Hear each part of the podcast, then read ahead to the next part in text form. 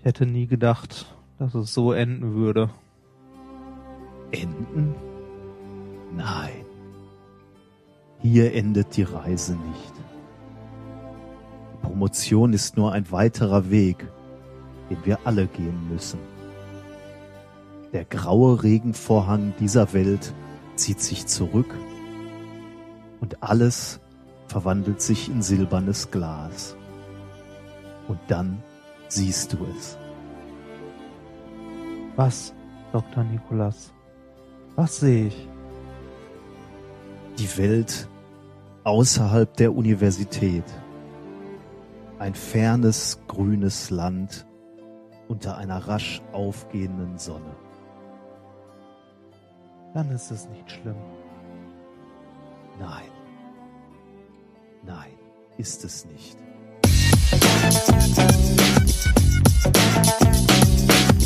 If, if you if you base medicine on, on science, you cure people. If you base the design of planes on science, they fly. Um, if you base the design of rockets on science, they reach the moon. It works, bitches. Methodisch inkorrekt, Folge 15, direkt aus dem Mordor der Wissenschaften. Mit mir heute wieder mein unerschrockener Ringträger Reinhard Remfort. Mein Schatz. Und ich bin der Ringgeist, der immer mehr verblasst. Nikolas Wörl. Hallo. Hallo, hallo. Ja, Da sind wir wieder. das war ja mal ein düsterer Anfang, ne? Ja, ja. Äh, was uns uh, unmittelbar eigentlich ähm, zu der Frage ähm, bringt, wie läuft's so im äh, Institut? lieber Reinhard? blendend. Könnte nicht besser sein. Nee, äh, eigentlich kann man auch sagen, es ist alles schief gegangen, was schief gehen konnte, ne? Ja, ganz, ganz so, das Problem ist, es ist nicht alles schiefgegangen, Ja, stimmt aber es ja. ist dummerweise das Wichtigste schiefgegangen. Ja. Ähm, wie ihr wissen äh, müsst, ist unser Leben hier an der Universität nicht angenehm. Also doch, es ist angenehm, aber es ist am Rande des Existenzminimums. Es Es ist- ist, etwas zu wenig zum Sterben, nee, etwas zu viel zum Sterben, aber zu wenig zum Überleben. Es ist vor allem nicht sicher. Genau, ja, ich da, dann- das ist unser Problem. Wir, also wir ähm, haben eine kleine Arbeitsgruppe unterhalb, also ähm, dadurch, dass wir kein, äh, dass wir keine Professur haben, haben wir halt eine kleine Arbeitsgruppe, die sich dadurch am Leben hält, dass wir versuchen, im Wesentlichen Drittmittelgelder heranzutreiben. Das klappt mal, das klappt mal nicht. ähm, Ja. es hat äh, einige Male äh, funktioniert mit kleineren ähm, Drittmitteln. Die sind dann typischerweise immer so für zwei Jahre gut oder für drei Jahre und halten dann ein, einen von uns über Wasser. Ja, es ist nur leider kein grundlegender Haushalt. Genau, ja. Und jetzt ist uns leider ein äh, etwas wichtigeres, größeres Projekt geplatzt, äh, nicht äh, bewilligt worden. Äh, und das treibt uns in Existenzsorgen, kann man sagen. Ja. Also mich zumindest. Ähm, ich weiß so recht nicht. Ähm, Ja, schlimm ist, ja, wenn, wenn du nicht weißt, was soll ich denn dann machen, dann sieht es für mich genauso scheiße aus. Also im Moment sind wir etwas, ähm, ihr habt es am Intro gemerkt, wir sind etwas äh, fatalistisch. ich hoffe, man- wird es der Sendung nicht anmerken. Es hier, kann, hier wird es nicht enden. nee, hier wird's nicht. Also falls da draußen jemand äh, einen ausgesprochen gut ausgebildeten Physiker braucht, dynamisch, ähm, ich würde gerne an einem Institut, bitte kauft mich. ja. Ja, ich bin tatsächlich auf der Suche ähm, nach einem nach ähm, einem neuen Job. Deswegen, falls jemand einen äh, kennt, ein, eine Position an einem schönen Forschungsinstitut hat oder vielleicht in der Wissenschaftskommunikation, denn ich hörte, das machen wir auch gerne. Ja, das, Ähm, ich bin offen für Vorschläge. mich, mich gibt's fast gratis dazu. Ja, genau. ja, zwei zum Preis von einem. Ja, ja, genau. Ja, genau, zwei zum Preis von einem. Ähm, mit guten Gerätschaften und ähm, wir, haben, wir haben so ein bisschen Laborausrüstung, die wir noch mit, mit in die Waagschale werfen können. Ja, und viel, viel Erfahrung in Öffentlichkeitszeugs und so, ne? Ja, und äh, wir, wir scheuen keine Überstunden, ähm, wir scheuen keine Minderbezahlung. Menschlich haben wir alles erlebt. ja. Wir sind belastbar, Ja, kann man sagen. Äh, nachweislich. ja. Das klingt jetzt insgesamt schon sehr verzweifelt, ne? Stimmt. Ist eigentlich schlecht bei einer, bei einer, bei einer Jobsuche, wenn man sich so verzweifelt. Ja. Ist gut, ich kann hier schon mal meine, meine Jobinterviews ähm, üben. Jetzt Genau, ja. gibst du mir in gewisser Weise schon mal ein Feedback. Das klang alles in allem zu verzweifelt. Naja. Ja, dann versuchen wir es äh, in zwei Wochen bei der nächsten Sendung nochmal. Dann vers versuche ich mal etwas äh, positiver und äh, dann, da poker ich etwas höher. Das heißt, du bist in zwei Wochen noch hier. Ja, wer weiß. Ja, genau. Nein, aber äh, ich meine, ob ich hier bin oder wo auch immer, die Sendung hört ja nicht auf. Ja, richtig. Die geht ja so oder so weiter. Minkorrekt geht immer weiter. Ne? Ja, genau. Da geht's ja auch nicht um Geld. ja stimmt. Ja. Das-. Das stimmt, ja. Ja. ja, so viel zur Lage im Institut. Genau, und, und in unserem privaten Leben. Ja, Denn, genau. Äh, Das ist damit unmittelbar verknüpft. Nichtsdestotrotz ähm, habe ich äh, einen kleinen Hauch von Erfolg. ja, auf meinen Kosten, während du nämlich durch die Weltgeschichte tingelst, Für die Wissenschaft. habe ich natürlich versucht, hier, hier das Institut am Laufen zu halten und ich bin gescheitert. Das Schöne, also erstmal worum es geht. Ähm, ich bin äh, am Freitag beim Science, beim deutschen Meisterschaftsscheiß Science Slams irgendwas Finale in Münster. Ähm, Freitag, der 6. Dezember. Genau. 2013. So, so wirklich von der deutschen Meisterschaft zu reden, ist da glaube ich auch schwer, weil das irgendwie hunderte Veranstalter sind, die irgendwie Science Slams organisieren. Aber diejenigen, Du, die sich mal, das, das, ist doch wohl egal. Im, im Ja. Boxen gibt es doch auch äh, Ja. 200 Ja, Weltmeistertitel. Hauptsache jeder, Stimmt. jede, jede Vereinigung hat ja einen eigenen Stimmt. äh, Weltmeistertitel. Na, ist, ist auf jeden Fall das äh, Deutschland, also das Finale vom Deutschland Slam heißt da, glaube ich, äh, in Münster wird äh, Das ist live. die einzig wahre deutsche Meisterschaft. Ja. Wenn du daran teilnimmst. Ja. es wird äh, live gestreamt von der ARD in der Mediathek. Kann man sich das Ganze live angucken. Äh, der WDR 5 ist auch noch so vor Ort. ARD Ähm, heißt äh, Fern Fernsehen. Gu- gucken Ja, oder gucken. Richtig Oh. gucken. In der, wie gesagt, ein Stream in Ist, der äh, ARD Mediathek. läuft der zeitverzögert oder kannst du so richtig Mist machen? Nee, ich glaube live. Oh, Ja. das heißt, du könntest jetzt, äh, Ja. du könnt, ich meine, das wäre dann deine einzige, also danach kommst du dann weg, aber du kannst halt noch. ich kann äh, einmal Scheiße Du kannst machen, einmal ne? richtig. Ja. ja, muss mal gucken, ob das äh, wirklich live ist. Naja. Ja. Ma- Macht dich das mehr nervös, wenn, wenn du weißt, pff, das ist mir vollkommen egal. Also ich habe dem Veranstalter auch schon gesagt, äh, gib mir ein Bier, lass mich auf die Bühne und ich bin glücklich. ach genau wie hier, genau so. Gib mir ein Bier, lass mich ins Labor und ich bin glücklich. Schlimm, ja. Ja, äh, auf jeden Fall, ähm, da hat unsere Uni auch eine Pressemitteilung zu rausgegeben. Es wäre schöner, wenn die einen Job für mich hätten, anstatt eine Äh, Ich, ich würde diesen Öffentlichkeitsarbeit Mist auch äh, durchgehend auf einer, auf einer halben Stelle machen oder so, wenn mir das jemand bezahlen würde. Aber naja, genug, genug nach äh, Jobs. es, es wird heute, glaube ich, immer wieder mal Ja. hochkommen, fürchte ich. ja, naja. Ja, auf jeden Fall, ich würde mich, äh, also ich würde ja sagen, kommt vorbei, ist leider äh, schon lange ausverkauft, das Ah, Ding. ja, ich Ähm, wollte gerade sagen, kommt, ja. kommt vorbei und unterstützt, aber geht nicht. Lange schon ausverkauft. Also schon bevor ich irgendwie in diesem Vorentscheid war, war es wohl schon ausverkauft. Die haben nicht mit so vielen Leuten gerechnet. Da passen irgendwie knapp 1000 Leute rein zum Stadttheater und äh, die hätten das, glaube ich, zwei oder dreimal voll machen können. Hast du aber du hast keine Gästekarten oder zumindest Äh, nicht genügend, um äh, die, noch. die, Äh, die haben nicht ganz so ganz so gut geplant. Es gab für jeden Slammer plus eins. Und naja, Ah, okay. ich habe es auf plus zwei hochgehandelt und heute gesehen, es gab Leute, die waren besser als ich, die haben es plus drei geschafft. Wie auch immer. Und ich habe schon aufs Hotelzimmer verzichtet. Ich will nicht wissen, was die gemacht haben. Tja. Naja, äh, auf jeden Fall äh, guckt's euch vielleicht in der, äh, in der ARD-Mediathek an oder später landet garantiert auch irgendwo auf YouTube. Ja, Ich bin gespannt. Ich drücke dir jedenfalls die Daumen und ähm, alle, alle, ähm, alle Hörer sicherlich auch. Äh, wir, wir erwarten schon von dir, dass du mit dem deutschen Meistertitel nach Hause kommst. ja. Äh, Du glaubst doch, dass ich dann, meinst du, dann komme ich wieder? Was gibt's eigentlich dafür? ich Ähm, habe keine Ahnung. Ist das der goldene Gehirn oder Ja, das genau, das ist das goldene Gehirn. nicht schlecht? Ja. Er würde sich natürlich schon gut machen in so einem Regal. Ja, das ist das ein Wanderpokal oder darfst du den behalten? weiß weißt du auch nicht. Ich habe ne? ich hab keine, ich habe dich noch nicht. ich habe von dem Veranstalter überhaupt keine Ahnung. Wir waren ja sonst immer bei einem anderen, äh, bei Loops. Loops ist ein super Veranstalter. Stimmt, ja. Ja. Kann ich, kann ich Und bestätigen. äh, das ist jetzt ein anderer, ich weiß gar nicht mal, wie der heißt, äh, und da ist der Informationsfluss eher etwas gering. Meinst du, du erhöhst deine Chancen dadurch, dass du jetzt schon den Veranstalter basht? Ich weiß also nicht, wundere ja. dich nicht, wenn so das, das Mikrofon ausgeht zur Zwischenzeit. Die haben ja schon auf der Homepage mein, äh, mein Slam im falschen Titel hingeschrieben. Die arbeiten schon an deiner Ja. Demontage. ja. Naja. Na gut. So. Äh, ja, wir drücken dir die Daumen, Reinhard. Bring uns Ja. bitte das goldene Gehirn Ich nach arbeite, Hause. ich arbeite dran. Das würde sich Ja. gut machen. ja. Prima. Ich- ähm, hast du zufällig ähm, meine Tweets am Wochenende ähm, gelesen, während du umgezogen bist? Ja. Äh, hatte ich ja genug Zeit, äh, die Duplo-Steine meines Sohnes in die Waschmaschine zu schmeißen. Ja, habe ich gesehen und fand ich hochinteressant. Du hast äh, die äh, Versuche reproduziert oder andere gemacht von der letzten Der letzten Folge, ja. letzte Folge, letzte ne? Folge, ja. Ja. Äh, da hatten wir ja, um das nochmal kurz zu umreißen, äh, die Lego, oder du hattest von der Lego-Evolution äh, gesprochen, wenn, wenn ich das mal so frei äh, zusammenfassen darf. The Jemand, painful, äh, the painful building blocks of evolution. ja, wer das nicht gehört hat, unbedingt nochmal hören, weil das ist eine ganz klassische äh, äh, Minkorrekt-Folge, wie ich finde.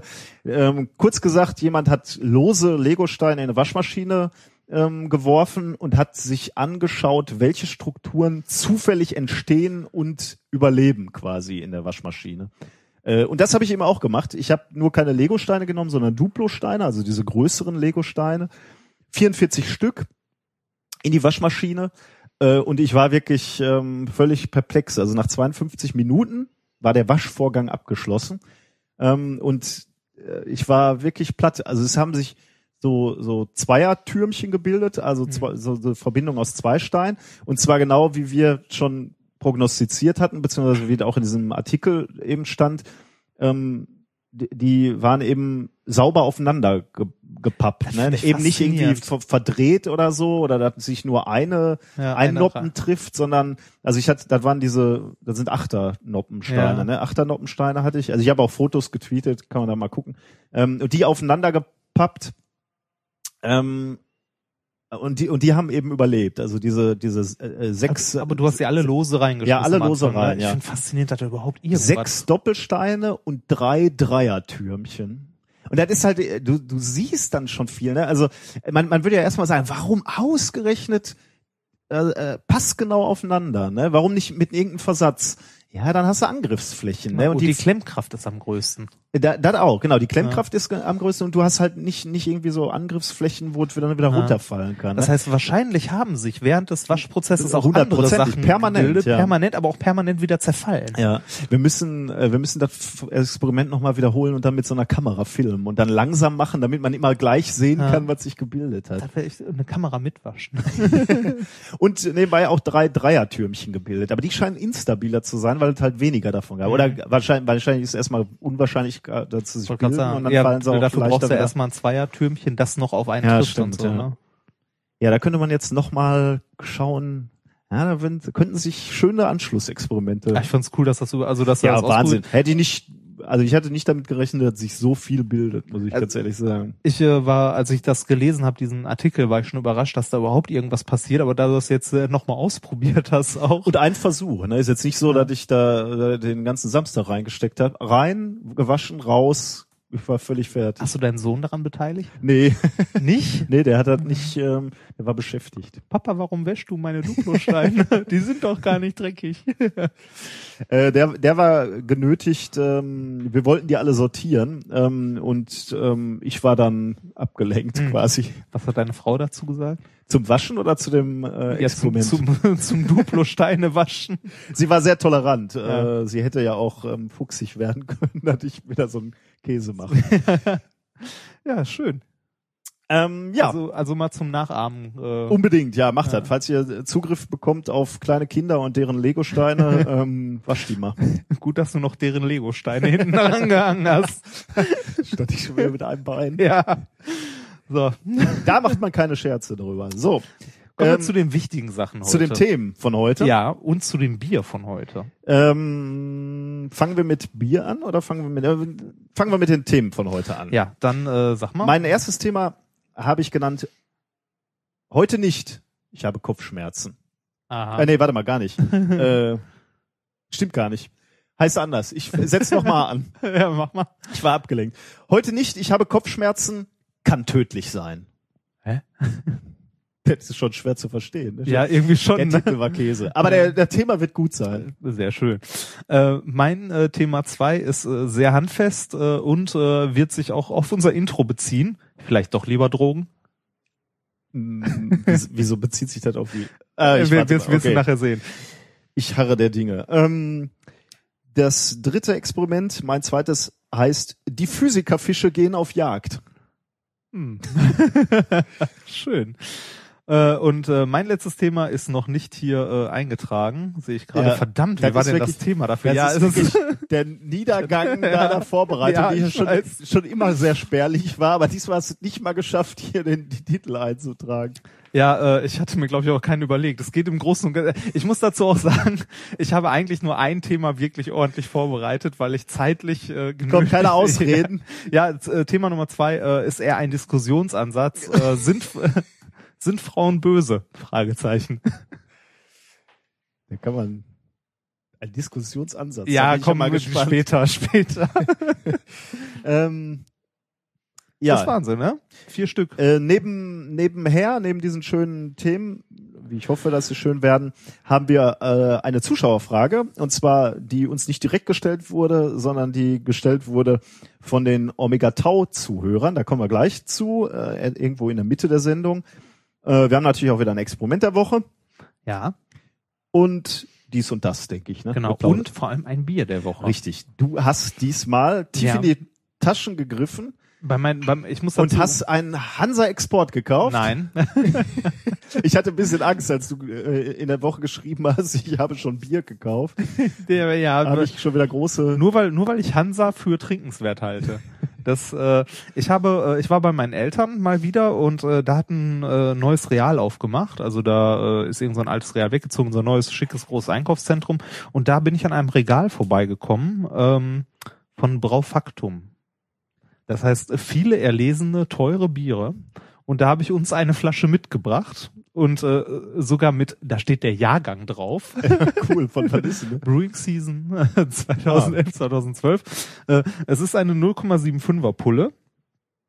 7% Alkohol und ich habe keine Ahnung, wie man das ausspricht.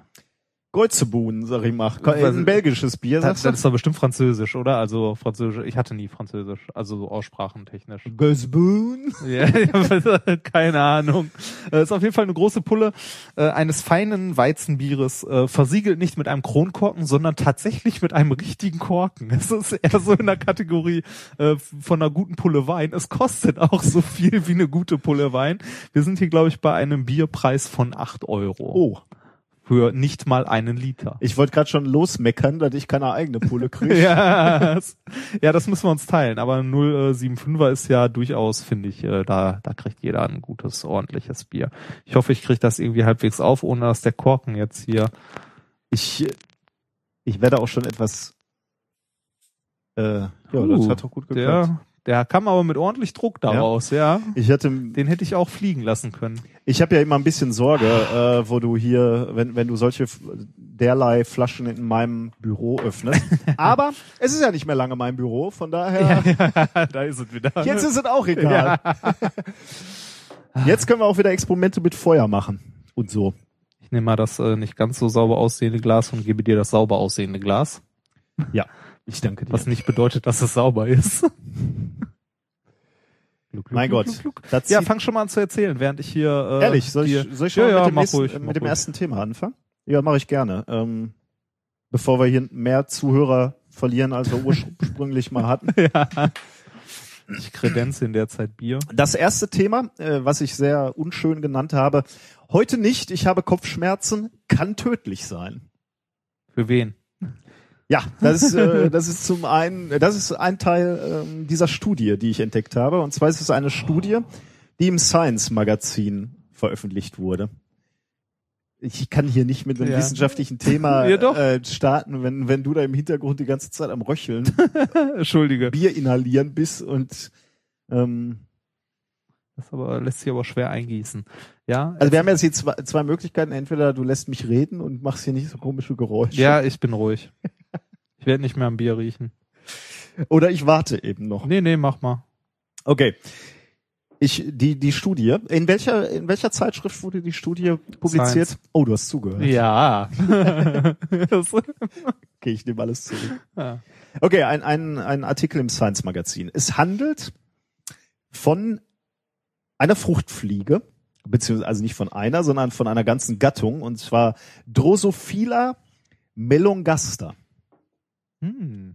Das ist aber nicht, nicht so wichtig. Hast du äh, nicht letztens schon mal was mit Fliegen? Ich habe ich auch festgestellt. Ja. Irgendwie, ähm, wo, wobei in dem Zusammenhang, ähm, wir hatten, wir waren ja jetzt äh, mehrfach in der glücklichen Lage, dass unser Podcast in anderen Podcasts erwähnt Ja. wurde, ne? Oder, Ja. oder in, in Blogs Wo, wo wurden wir denn über Omega Tau? Conscience? oder Conscience. Ähm, äh, zum Beispiel, ja. Und Mhm. was mir äh, wiederholt aufgefallen ist, ist, dass wir genannt werden, ein Wissenschaftspodcast, der von Physikern gemacht wird, das stimmt ja auch, ähm, und deswegen auch physiklastig ist. Mhm. Sind wir das? Ja, äh, das ist die Frage, die ich mir stelle. Sind wir physiklastig? Ich versuche mit aller Macht immer so Themen zu behandeln, von denen ich keine Ahnung habe, wie, wie Fruchtfliegen, Drosophila, Melongaster. Ähm, also ich versuche immer äh, extra so ein bisschen auf Distanz äh, zu, zur Physik zu bleiben. Ich versuche mal irgendwas zu nehmen, was ich interessant Ja, finde. Ja, Okay, ja, aber naja. Wie auch immer. Aber je, jedenfalls äh, en, entwickle ich mich hier zum offiziellen Flucht, Fruchtfliegen ähm, Beauftragt. Beauftragten.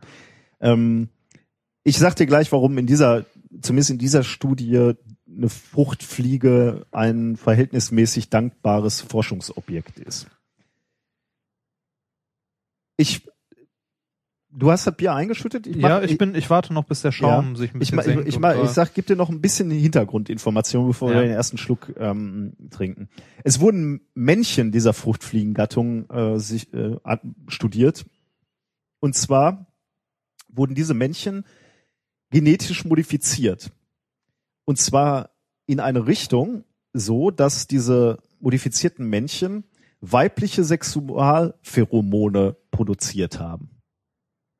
mhm. Sozusagen Fliegentransvestiten. Also die, die, die wurden äh, genetisch, also Ja. vorher, vor der, also bevor sie geschlüpft sind, quasi bei der Befruchtung. Du fragst mich jetzt, oder- wie man, wie, Ja, wie man Männchen, weibliche Fliegenmännchen, nee, männliche äh, Fliegen so umpolt, dass sie es sexual, we- Ja. weibliche Sexual, keine Ahnung, Okay, das, kann ich dir nicht sagen. Ähm, das ähm, kann ich dir nicht sagen. Weiß ich schade. Ja, aber warum macht man sowas? Nicht. Ja, jetzt, jetzt sage ich dir noch den Versuchsaufbau. Der Versuchsaufbau sah so aus, es wurden Fliegen eingesperrt und zwar ähm, in, auf der einen auf der einen Seite diese genetisch modifizierten Fliegen und auf der anderen Seite normale äh, männliche Fliegen. Ähm, die waren eingesperrt und konnten nicht zueinander kommen, Ja. Äh, glaube ich. Auch kom komplett getrennt oder nur mit so einem Gitterchen? Das weiß, sie- also die konnten sich riechen, aber Okay, äh, also, ich, ich weiß ja. nicht, ob die nicht zueinander kommen konnten oder wahrscheinlich konnten die sogar zusammenkommen, weil das spielt nämlich gar keine Rolle.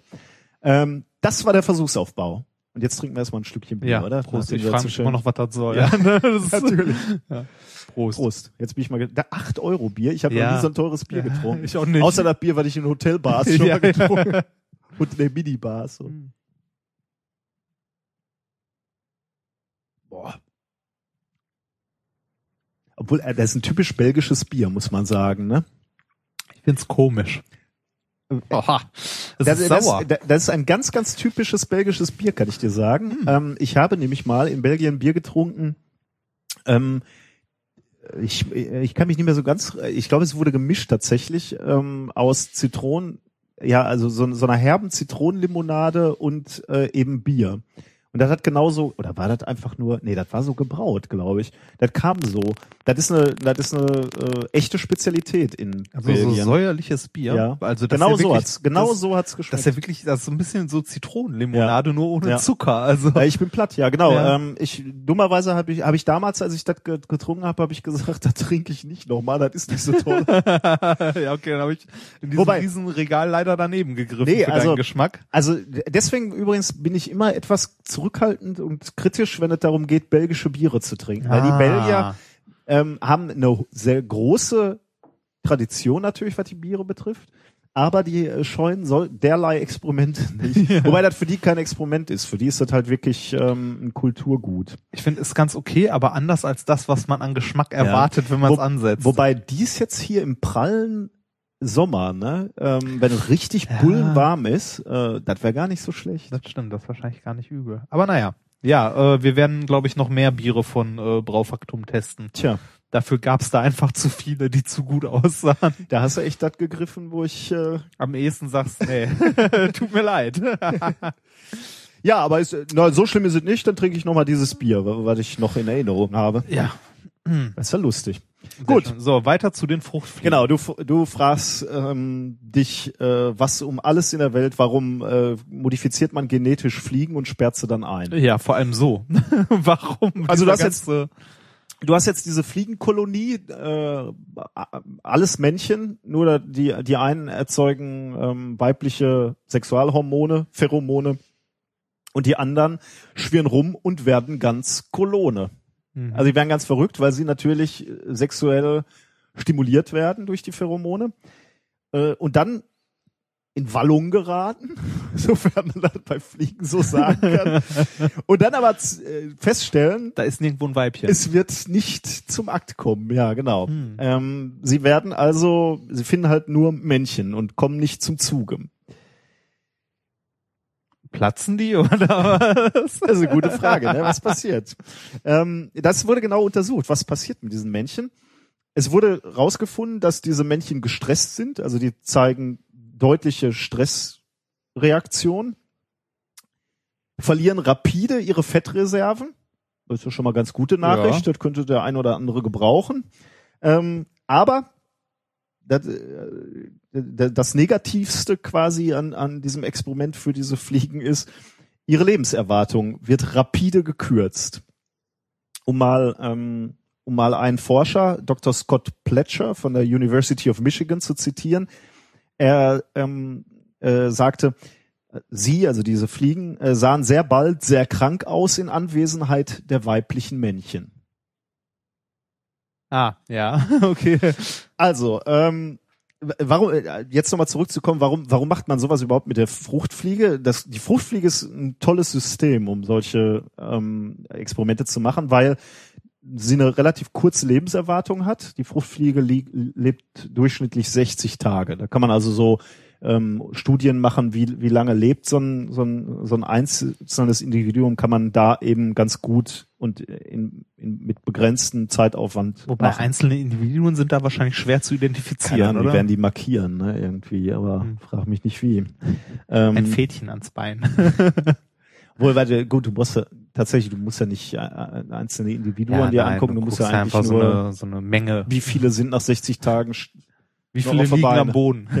Das- Ähm, aber da, davon mal abgesehen, dass die Lebenserwartung an sich schon relativ kurz ist, sind die Gene dieser Fliege erstaunlich nah an den Menschen. Also das, das heißt, man erhofft sich aus diesen Studien gewisse Rückschlüsse zu ziehen ähm, auf Menschen. Für welche Situation? also, Ähm, lass, das, da können wir gleich drüber diskutieren. Ich erzähle dir erstmal, was, was das Team gemacht hat und was es rausgefunden hat. Die haben sich insbesondere einen chemischen Stoff namens Neuropeptid F angesehen in den Fliegen.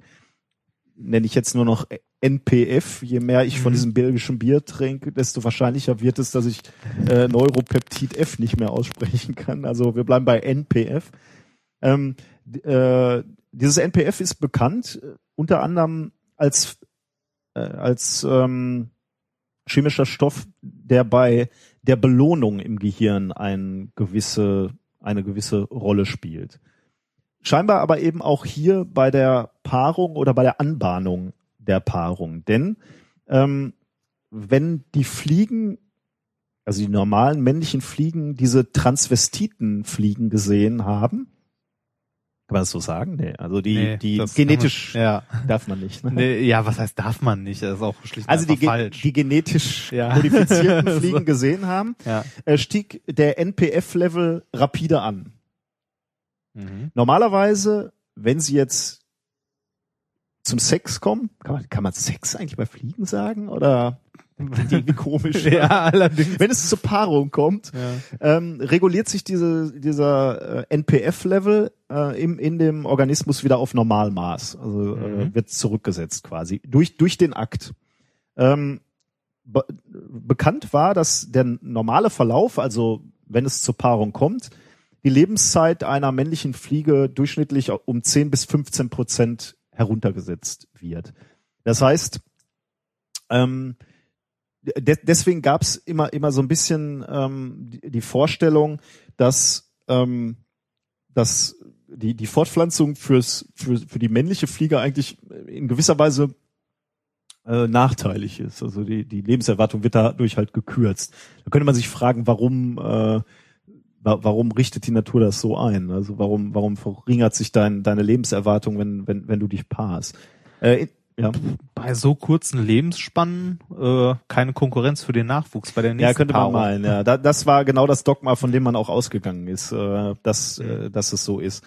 Jetzt stellte man aber fest, wenn wenn der das Level an NPF ansteigt, dadurch, dass dass die äh, dass die Fliegen stimuliert werden, es aber nicht zur Paarung kommt, dann bleibt dieser NPF-Level im in der Fliege sehr hoch und das hat noch negativere Auswirkungen auf die Lebenserwartung der Fliege. Dann reduziert sich nämlich die Lebenserwartung auf, äh, auf äh, nee, um 40 Prozent. Oh, schön. Äh, das ist natürlich schon recht erheblich. Also Ja, Lebenserwartung von 60 Tagen runter auf äh, 40 Prozent reduziert. Ähm, das ist äh, schon schon ganz, also das ist nicht unwesentlich. Ja. Ähm, und damit ist natürlich jetzt, wirkt jetzt plötzlich Fortpflanzung nicht mehr so ganz äh, ungünstig für äh, für die für die Fliegen. Also es scheint halt äh, eher, eher Notwendigkeit notwendig zu sein, um zu überleben oder eine, gewisse Anzahl von Tage zu überleben, ähm, damit du zur ähm, naja zur Paarung kommst. Ähm, der die, dieser Dr. Pletcher, von dem ich gerade schon schon sprach, der ähm, äh, der, der sagte dann auch, ähm, also die, die, die Tatsache, dass dieser NPF-Level ansteigt, ist quasi so ein, in gewisser Weise so eine, so eine Wette mit der Natur. Ähm, wird es jetzt bald zur Paarung kommen oder wird es nicht zur Paarung kommen? Wenn, sobald du all in gehst, also dein NPF-Level nach oben geht, ähm, sollte besser auch dazu kommen. Ansonsten hast Sonst du nämlich überzockt, äh, überreizt und dann äh, ist deine Lebenserwartung ähm, runtergesetzt. Also die, die Wissenschaftler gehen im Moment davon aus, dass dieser Anstieg des NPF-Levels ähm, förderlich ist, um, ähm, um quasi bei der Paarung oder Fortpflanzung behilflich zu sein. Ähm, ich haben, haben Fliegen Sperma vermutlich nicht. Ne? Aber sagen wir mal das Äquivalent von Fliegensperma. Ja, irgendwie so in die Richtung muss das doch gehen, oder? Ja, also irgendwo muss da doch was von A nach B. Ja, also genau. da muss ja genetisches Material irgendwie ausgetauscht werden. ne? Also ich denke, äh, also äh, die Wissenschaftler gehen davon aus, dass eben dieses Material, was auch immer das ist, äh, vermerkt produziert wird, wenn der NPF-Level hoch ist. Deswegen, äh, wenn, wenn die Fliegen davon ausgehen, jetzt könnte es gleich zur Paarung gehen, äh, heben sie schon mal diesen NPF-Level an. Und Da muss es halt auch dazu kommen, ansonsten, ja, ist die Wette verloren quasi mit der Natur und dann ist deine äh, Lebenserwartung runtergesetzt. Äh, Timothy Vale, der ist, hat mit dieser Veröffentlichung nichts zu tun, aber kommentiert diese Veröffentlichung von der University of Cambridge, ähm, kommentiert das äh, relativ äh, treffend und, und sagt, ähm, das Weibchen hat damit natürlich äh, eine ganz gehörige Portion Macht, wenn du so willst. Erstmal darf so ein, so ein Weibchen natürlich eh schon mitunter bestimmen, mit wem sie sich fortpflanzt und mit wem nicht. Wenn sie jetzt aber auch noch Sagen Schuld kann, daran ist- stirbt und ja. wer nicht. der, der Unglückliche, der eh schon nicht sich fortpflanzen darf, Aber will, wer will denn da weiterleben? wie? Ja, weiß ich nicht, äh, darf nicht, dann kann er auch direkt. Ja, also jedenfalls ähm, das Mädchen, äh, ach das Mädchen, ja, das äh, das Weibchen kann also in gewisser Weise dann auch noch ähm, diese Selektion, die die Schwachen noch äh, aktiv aus selektieren quasi. Also die, die eh nicht äh, zum Zuge kommen, werden dann noch ähm, so und, verungünstigt. und jetzt wüsste ich gerne, für welche Situation auf den Menschen übertragen ist diese Forschung relevant?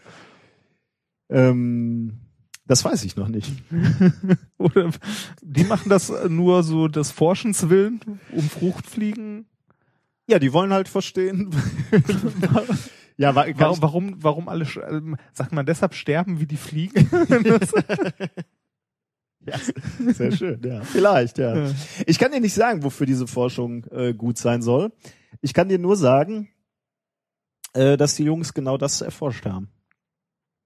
Schön. Du findest also dieses Thema nicht relevant.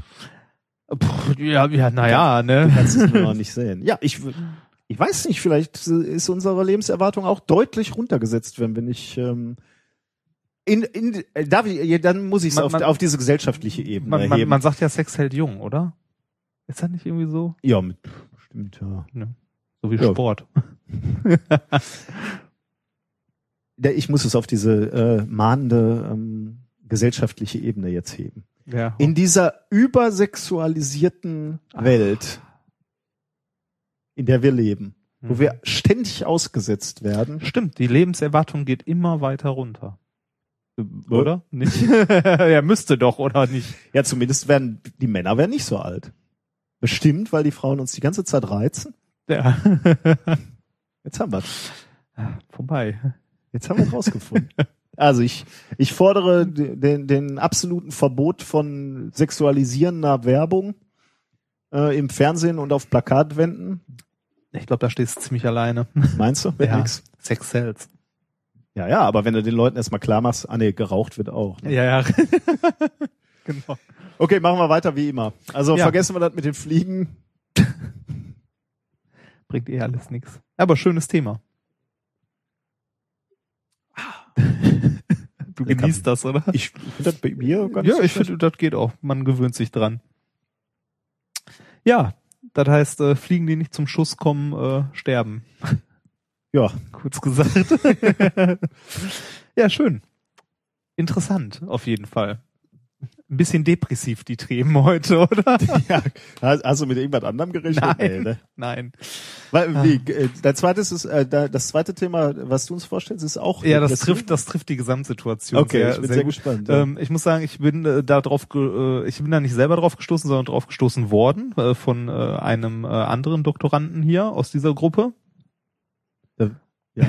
nicht der, der er- erst immer so spät hier auftaucht, sondern der andere, der Okay. vermehrt arbeitet. Ähm, und zwar äh, war es ein Blog-Eintrag. Äh, das ist nämlich kein Paper, sondern ähm, das ist ein Konferenzbeitrag gewesen. Mhm. Das heißt noch, also schon eine Art von Veröffentlichung, aber halt noch nicht schriftlich, sondern war ein Beitrag auf einer Konferenz. Und äh, Kommt auf die Konferenz an, wie, ob das schon ordentlich ist. ja, äh, was war das? Academic Careers Observatory Conference. Kenne ich Okay. nicht. Aber äh, ist halt auch nicht unser Fachgebiet, ne? Ähm, das Thema heißt, äh, wie vorhin schon gesagt, vielleicht doch lieber Drogen. Ich bin gespannt.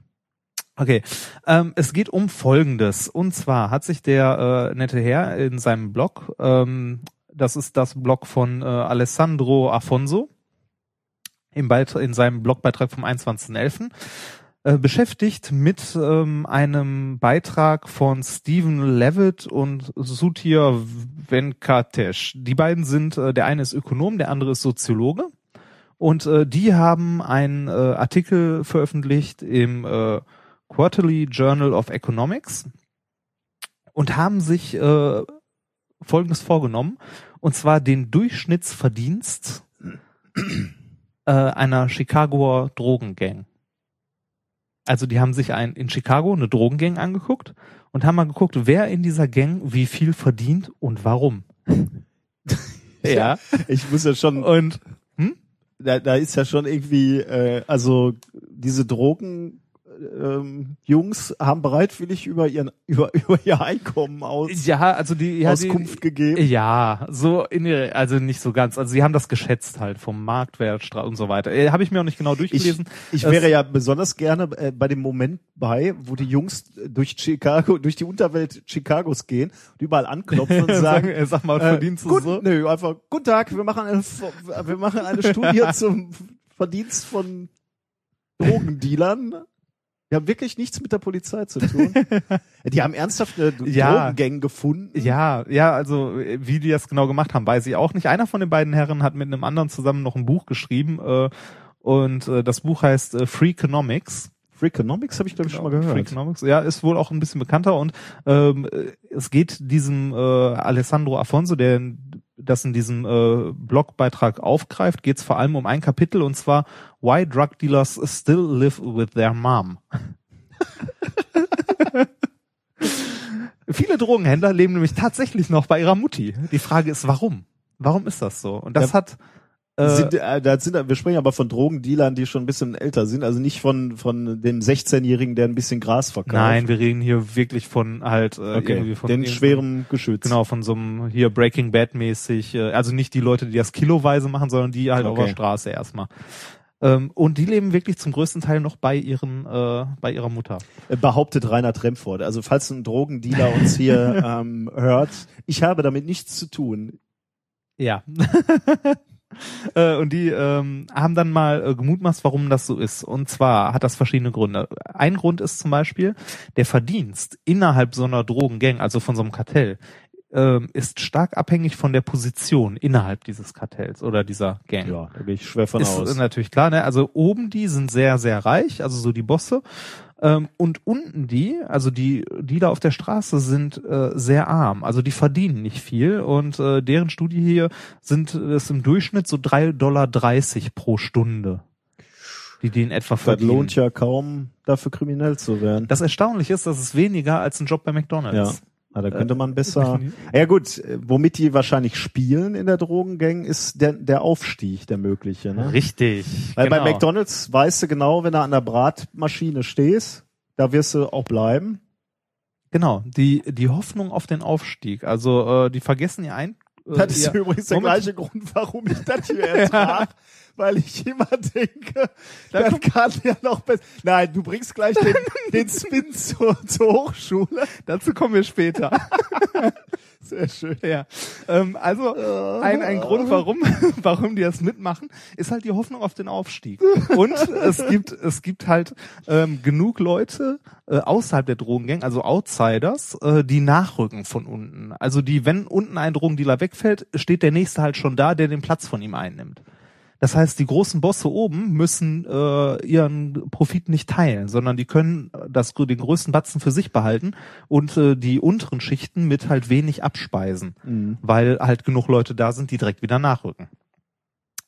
Ähm, ein schönes, äh, also ein schönes Schlagwort dafür ist get rich or die trying. ne? Das ist halt so dieses Prinzip. Entweder du schaffst es, du kommst nach oben, wirst einer von den Großen oder du verreckst bei dem Versuch. Ja. Aber wenn man jetzt mal noch Publish äh, or perish. ja, wenn man jetzt nochmal ähm, sich anguckt, dass ähm, die Leute äh, ein enorm hohes Risiko haben, frühzeitig zu sterben durch Messerstiche, ähm, durch, also durch rivalisierende Gangs oder durch die äh, Hierarchie oder Machtkämpfe innerhalb ihrer eigenen Gang, äh, ist es eigentlich noch unverständlicher, dass die das machen, dass die da unten bleiben, also dass sie Ja. nicht einen ordentlichen, sicheren Job nehmen. Ja. Ne? Und äh, jetzt wäre ich zu dem Punkt gekommen, wo ich fragen würde, erinnert dich das an irgendetwas? ja Entschuldigung. Kommt, kommt dir das hat- bekannt vor? Es hat mich sogar etwas früher schon an Ja. was erinnert. Ja. Kommen wir zu der Drogengang, die sich Universität nennt. Ja, genau. Mit ihren menschenverachtenden Methoden. Ja, und jetzt kommt das, was diesem Herrn dann auch aufgefallen ist, was er in äh, seinem Beitrag bei dieser Konferenz dann auch vorgestellt hat. Und zwar das Beschäftigungssystem an Universitäten hat starke Ähnlichkeiten mit einer Drogengang. Sehr schön. Und zwar ganz oben stehen ein paar Leute, die äh, alle Macht in der Hand haben, relativ sichere, also sehr sichere Jobs haben, äh, unangreif, also nahezu unangreifbar Ja. sind und äh, auch äh, das ganze Geld haben. Ähm, ganz unten sieht das Ganze wieder anders aus. Da äh, sind die Leute halt ähm, äh, da sind eine Menge ähm, ja PhD-Students oder, Ja, oder äh, noch drunter. ne? Ich oder meine, studentische Hilfskräfte oder oder ich meine oder noch drunter könnte man sagen, drunter oder drüber, je nachdem, wie man das sagen will. Wir, die Leute werden ja zum zum Teil halt äh, nicht bezahlt für Bachelor oder Masterarbeiten, die, Ja. äh, die arbeiten unentgeltlich und und das eben genau aus dem gleichen Grund, weil du die Hoffnung hast, dass du daraus dann mal irgendwann Richtig. einen ordentlichen Job machen kannst. Ich Genau. meine, deswegen hat man äh, arbeitet man hier als Doktorand halt auch auf einer halben oder Dreiviertelstelle Oder manchmal auch weniger sogar. oder auf weniger, weil du die Hoffnung hast, dass nachher daraus mal Kapital zu schlagen ist oder besser wird. Richtig. Ja, ähm, und äh, das ist hier ähnlich wie in einer Drogengang. Es gibt auch eine riesige, also das ganze System funktioniert nur durch diese riesige Menge an Outsidern in Anführungszeichen. Äh, dadurch haben die Bosse auch wieder die Möglichkeit, äh, einen Teil halt, also jetzt nicht des Profits nur einzustreichen, sondern ihre Arbeit abzuwälzen. Die Lehre zum Beispiel. Ähm, ein Großteil der Lehre wird von Doktoranden getragen an den Universitäten oder halt von den Postdocs. Ähm, während die Professoren äh, halt abgesehen von ihren Vorlesungen sich da nach und nach rausziehen. Äh, nicht ganz natürlich, aber halt äh, immer mehr. Also neben, nebenbei gibt's auch ganz, ganz, ganz viele äh, sehr, sehr, sehr fleißige äh, Ja, na, Professoren. Natürlich, ne? ja, sicher. Aber, man- aber das, also das, es geht jetzt auch nicht um Einzelfälle, sondern so um das, Ja, ja. was das System bedingt halt macht. Ähm, äh, ein, äh, ein Grund, warum sowas funktioniert, ist äh, auch in dieser Studie aufgegriffen zwischen 2000 und 2011 ist äh, als Beispiel in Deutschland die Anzahl der Doktoranden oder der, also beziehungsweise der Doktorabschlüsse um 40 Prozent gestiegen, in anderen Ländern teilweise sogar mehr. Hm. Also es sind mehr Leute, die promovieren. Äh, das heißt, es ist ein härterer Kampf, Mhm. als, äh, als er noch vor 20 Jahren war. Ähm, das heißt also, wir haben hier genau das gleiche wie bei den, wie bei den Drogendealern. Der nächste, der den Platz einnimmt, wenn jemand den Job nicht machen will, steht schon da. Ähm, deshalb akzeptieren die Leute äh, in unseren Positionen, sagen wir jetzt mal, auch äh, relativ schlecht, äh, also im Verhältnis schlecht bezahlte Jobs ohne jegliche Sicherheit. In manchen Ländern sogar noch krasser als hier, also dann auch noch ohne Krankenversicherung und so weiter ähm, bei schlechter Bezahlung, weil halt auch diese Hoffnung da ist, äh, irgendwann der Grö also der höheren Klasse sozusagen anzugehören. Äh, der hat hier auch zwei Beispiele genannt, äh, beziehungsweise insgesamt sogar drei in einem Blogantrag. Der fängt an mit äh, Beispiel Amerika. Äh, da ist der Anteil der Festangestellten, also der Leute, die wirklich eine feste Stelle haben und nicht nur befristet angestellt sind, in den letzten 30 Jahren stark gesunken und die Anzahl der befristeten Teilzeitkräfte im gleichen Maße stark gestiegen. Äh, Die Angestellten, die da halt dann in diesen Teilzeitverträgen sitzen, haben teilweise nicht mal eine Krankenversicherung. Äh, den und auch die restlichen Sachen, die so eine Festanstellung mit sich bringt, halt auch nicht. Ich meine, das habe ich ja auch mal gemerkt, äh, wenn du in Deutschland als WHK angestellt bist, ähm, das ist ja nochmal eine Stufe drunter unter einem wissenschaftlichen Mitarbeiter, äh, hast du nicht nur eine Befristung, da fällt auch sowas weg wie irgendwelche Bonuszahlungen, Weihnachtsgeld oder so, das ist auch alles nicht. Geschweige, also Urlaub hast du, glaube ich, auch nur äh, wenig und dann kein Urlaubsgeld und so weiter. Naja, auf jeden Fall in Amerika hast du dann teilweise Leute, die für ein Gehalt von 900 Dollar arbeiten. Ähm, was nicht sehr weit von den Drogendealern entfernt ist. äh, allerdings sind die besser qualifiziert. Die Drogendealer? Nein, nein, nein, so. nein, die Leute an der Universität.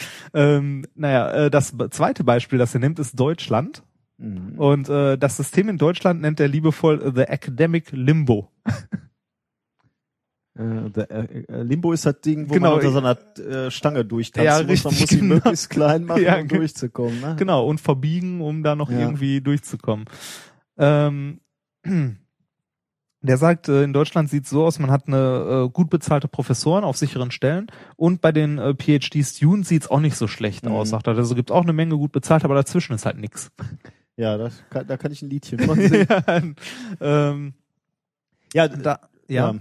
Ja, ich weiß nicht. Ähm, Äh, Da, da hat er dann äh, auch noch ähm, festgestellt, beziehungsweise äh, ein bisschen in die Statistiken geguckt und gesehen, das Durchschnittsalter für Habilitation ist äh, in von den 70ern zu den 90ern, also äh, etwas länger schon her, so in der Zeit, als unser Professor, äh, glaube ich, äh, so Richtung Professor ging, von äh, also für die Habilitation von 37,2 auf 38,4 Jahre angestiegen. Also die Leute werden immer älter, bis sie habilitieren. Mhm. Und bis sie die erste Professur bekommen, das ist angestiegen von 39,5 auf 43,9 Jahre. Mhm. Also das heißt, im Durchschnitt sind die Leute so 43 Jahre alt, wenn sie ihre erste Professur bekommen.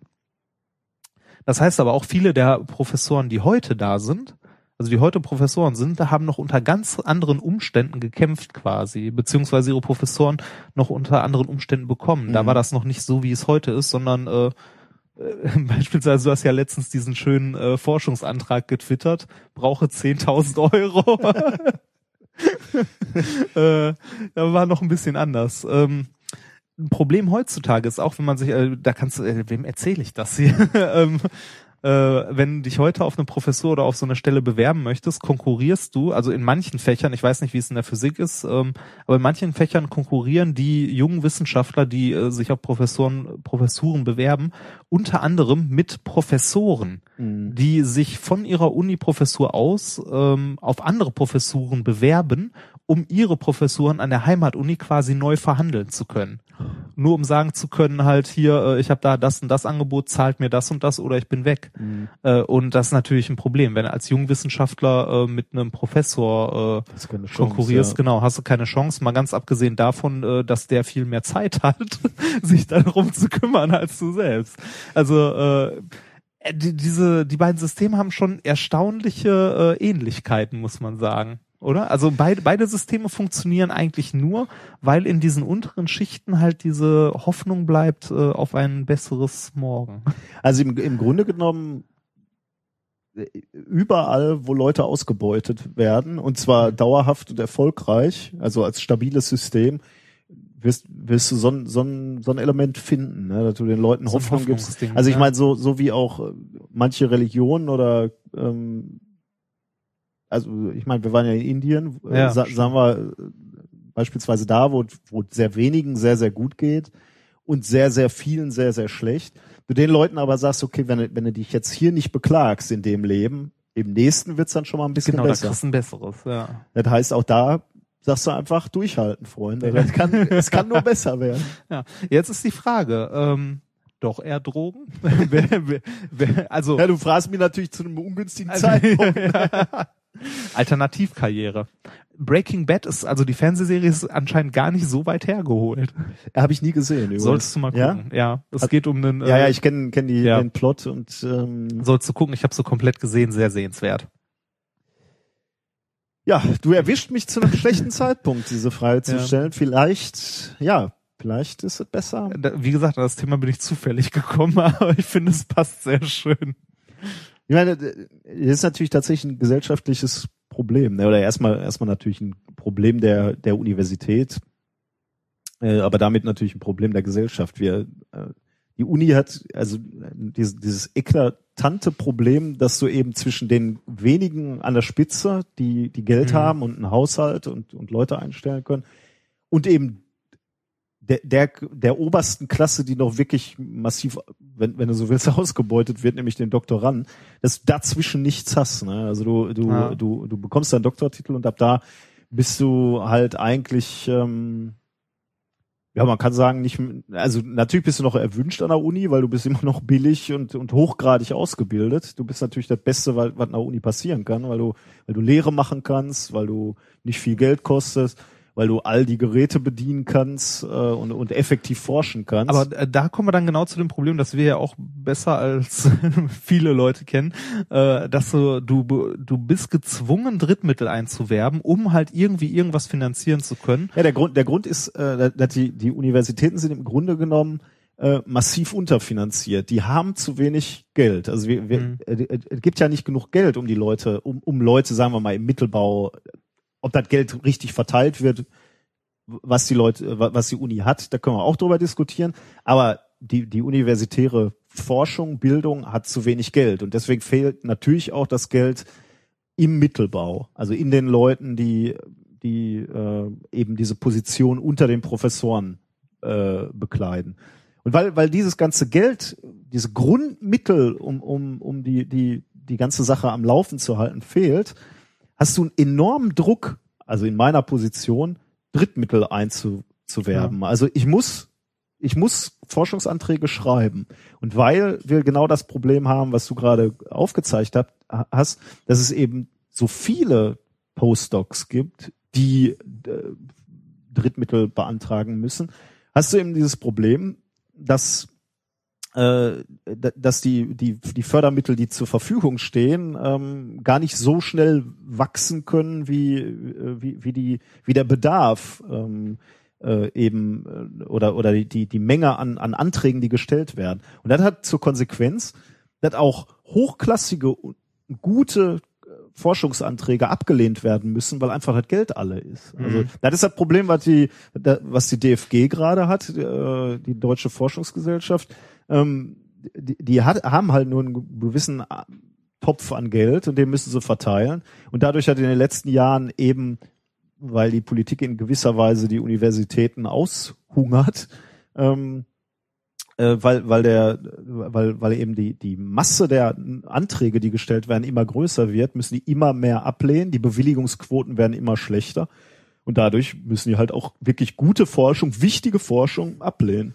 Worauf ich aber auch noch hinaus wollte, was auch noch passieren kann, ist halt, dass wenn dir mal so ein Antrag genehmigt wird, äh, dass der äh, im Grunde ja voraussetzt, dass du noch einen gewissen Haushalt hast oder ähnliches. Und wenn du den nicht hast, kannst du diesen Auftrag, den bekommst du zwar, aber du kannst ihn gar nicht bearbeiten ordentlich, weil du gar keinen, also du hast gar keine Leute, die du bezahlst, die die Arbeit machen. Oder du hast gar nicht äh, also in so einem Antrag kriegst du dann ein paar Sachen genehmigt, aber so Grundfinanzierung wie irgendwie den Strom für dein Labor zu zahlen, hast Ja. du halt nicht. Äh, Neuen Computer kaufen. ja, genau. Und äh, dann das Sekretärin, die dir mal hilft. ja, bitte. Und äh, das äh, führt dann auch wieder dazu, dass äh, Geld im Grunde verpufft, weil du bekommst das bewilligt, aber ordentlich machen kannst du den Forschungs, also den Forschungsauftrag dann teilweise doch nicht. Beziehungsweise äh, muss wieder irgendjemand äh, für umsonst arbeiten quasi. Also darauf läuft's dann hinaus, dass irgendein Doktorand äh, am Wochenende äh, den Mist dann quasi in seiner Freizeit macht, auch wenn es nicht mal zwingend was mit seiner Promotion zu tun hat. Und was wirklich schade ist, ist, ist halt, ähm, die Postdoktoranden sind ja eigentlich, ja, Doktoranden natürlich auch, Doktoranden, Postdoktoranden sind die Leute, die eigentlich sehr interessant sind für die Universität, wie ich finde, weil die ähm, sind jung meistens und haben noch äh, neue Ideen, können also in, in die Forschung, in die Universität neue Ideen bringen, die sie gerne entwickeln wollen. Professoren, die, die lange, lange für Jahrzehnte auf ähnlichen Themen arbeiten, sind halt häufig auch fokussiert auf ihr Spezialthema. Das kann man ihnen nicht Mhm. vorwerfen, da haben sie die Expertise drin und da sind sie gut. Ähm, deswegen wäre für die Universität eigentlich sehr, sehr wichtig, wenn man, wenn man gerade die Leute fördern würde, die jung sind und die neue Ideen reinbringen würden. Dafür gibt's aber eben an der Uni überhaupt keine Förderung. Ganz im Gegenteil, die, die Art und Weise, wie Politik, Hochschulpolitik gemacht wird, ist, e- sieht eben genau vor, du willst den jungen Leuten keine dauerhaften Stellen und Möglichkeiten an der Universität geben. Warum? Ja, du willst halt eine Fluktuation haben. Ne? Du willst ihnen sagen, du kannst hier nicht dein Leben lang an dieser Uni bleiben, du musst zu einer anderen gehen. Oder ähm, ja, du Aber an anderen Uni ist ja auch nix. ja genau, du, äh, da, du, du bleibst halt immer dieser dieser Wanderer. Ne? Also Mhm. du bist bis zu dem Moment, wo du so hoch qualifiziert bist, äh, Dass dass, du dass du eine. Professur kriegst, Mhm. oder du fällst halt raus aus dem System, weil du zu alt geworden bist. Ähm, also der, der Grundgedanke ist erstmal, okay, wir wollen diese, diese durch, also du willst nicht, dass irgendwie da so ein, so ein, ähm, da so ein Ge Gekungel ist und, und Geklüngel, da, da die Leute einfach sich ihre eigenen Nachwuchs ranziehen Mhm. und die bleiben dann ewig da. Der, der Grundgedanke ist ja nicht so sehr schlecht, aber ähm, die Art und Weise, wie das dann gelebt wird und gemacht wird in Deutschland, ist leider, wie ich finde, kontraproduktiv, weil extrem viel Wissen halt dadurch auch immer wieder verloren geht. Ja, dadurch, das dass du Leute quasi zwanghaft äh, rauswirfst, äh, nachdem sie sechs Jahre an der Uni sind oder ähm, indem, indem du ihnen eben keine Hoffnung und keine Perspektive gibst, ähm, mit, mit weitreichenden Konsequenzen auch für unsere Gesellschaft. Ne? Also eine, ähm, es ist ja unter den Bedingungen kaum möglich, eine Familie zu gründen, sagen wir Ja, mal. Also, äh, mal angenommen, du hättest zwei Akademiker, die Karriere gerne machen würden in der Forschung, weil sie begabt sind, ähm, dann kannst du die Kinder, kannst du dir abschminken. Ich überlege schon, wie ich ab April meine Wohnung bezahle. Ja, wir haben ja den Aufruf schon gestartet. ja, ja, ja, ja. Jetzt äh, regnet's Jobangebote. Kann nicht anders So, sein. ja, genau. Und, und ihr wisst, normalerweise sind wir auch viel positiver Ja. und optimistisch. Naja. So. Äh, Ja, wir haben ja hier zweites Standbein, ne? Podcast, meinst du? Podcast und Quatsch auf Bühnen erzählen. In, in dem Zusammenhang können wir uns mal wieder äh, für, ähm, für eure Flatterklicks Ja. bedanken. Es reicht noch nicht ganz als zweites Standbein. ja, es, Aber der Server finanziert sich selbst. aber da sind wir sehr dankbar für. Und es war ein kleiner Zuschuss zu den Tickets ähm, für äh, hier Dings. Egal, weiter. äh, das Bier ist sicherlich das, auch Oh ja, drin, ne? ja, natürlich, das Bier. Gut. Ah, das Gute. Ähm, Wir kommen zu äh, den äh, Partner-Podcasts. oh ja. Warte, lass mich noch eine kurze Notiz hier ähm, schreiben. Ähm, So. So, ähm, ja, uns, äh, wie ich schon angedeutet habe, äh, ist, äh, wurde eine Zuschauerfrage quasi an uns gerichtet. Ähm, und zwar von ähm, dem tollen ähm, Podcast Omega Tau. Äh, der sollte bekannt sein, da er schon einige Jährchen auf dem Buckel hat. ja, äh, Der gute Markus, äh, wenn ich mich nicht täusche, hat er äh, neulich sein Fünfjähriges gefeiert, oder? Das ist natürlich in dem, äh, in der Branche und mit dem Lang. Output ähm, Ja. und, und vor allem qualitativ. Ähm, ich Oh. war neulich die, die letzte Folge, also ist mittlerweile nicht mehr die letzte Folge, aber äh, hat er ähm, über ähm, dieses äh, äh, Neutrino-Teleskop quasi in, Ach, in der Ice Cube, Antarktis, ja. Ice Cube, gesprochen.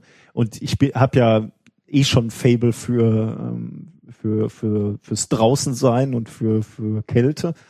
Ähm, und mein heimlicher Traum war es immer als Physiker mal irgendwo in der Antarktis irgendwie so eine Überwinterung zu machen. Deswegen äh, war das eine, eine Traumfolge für mich, ähm, für die ich mich nur bedanken kann.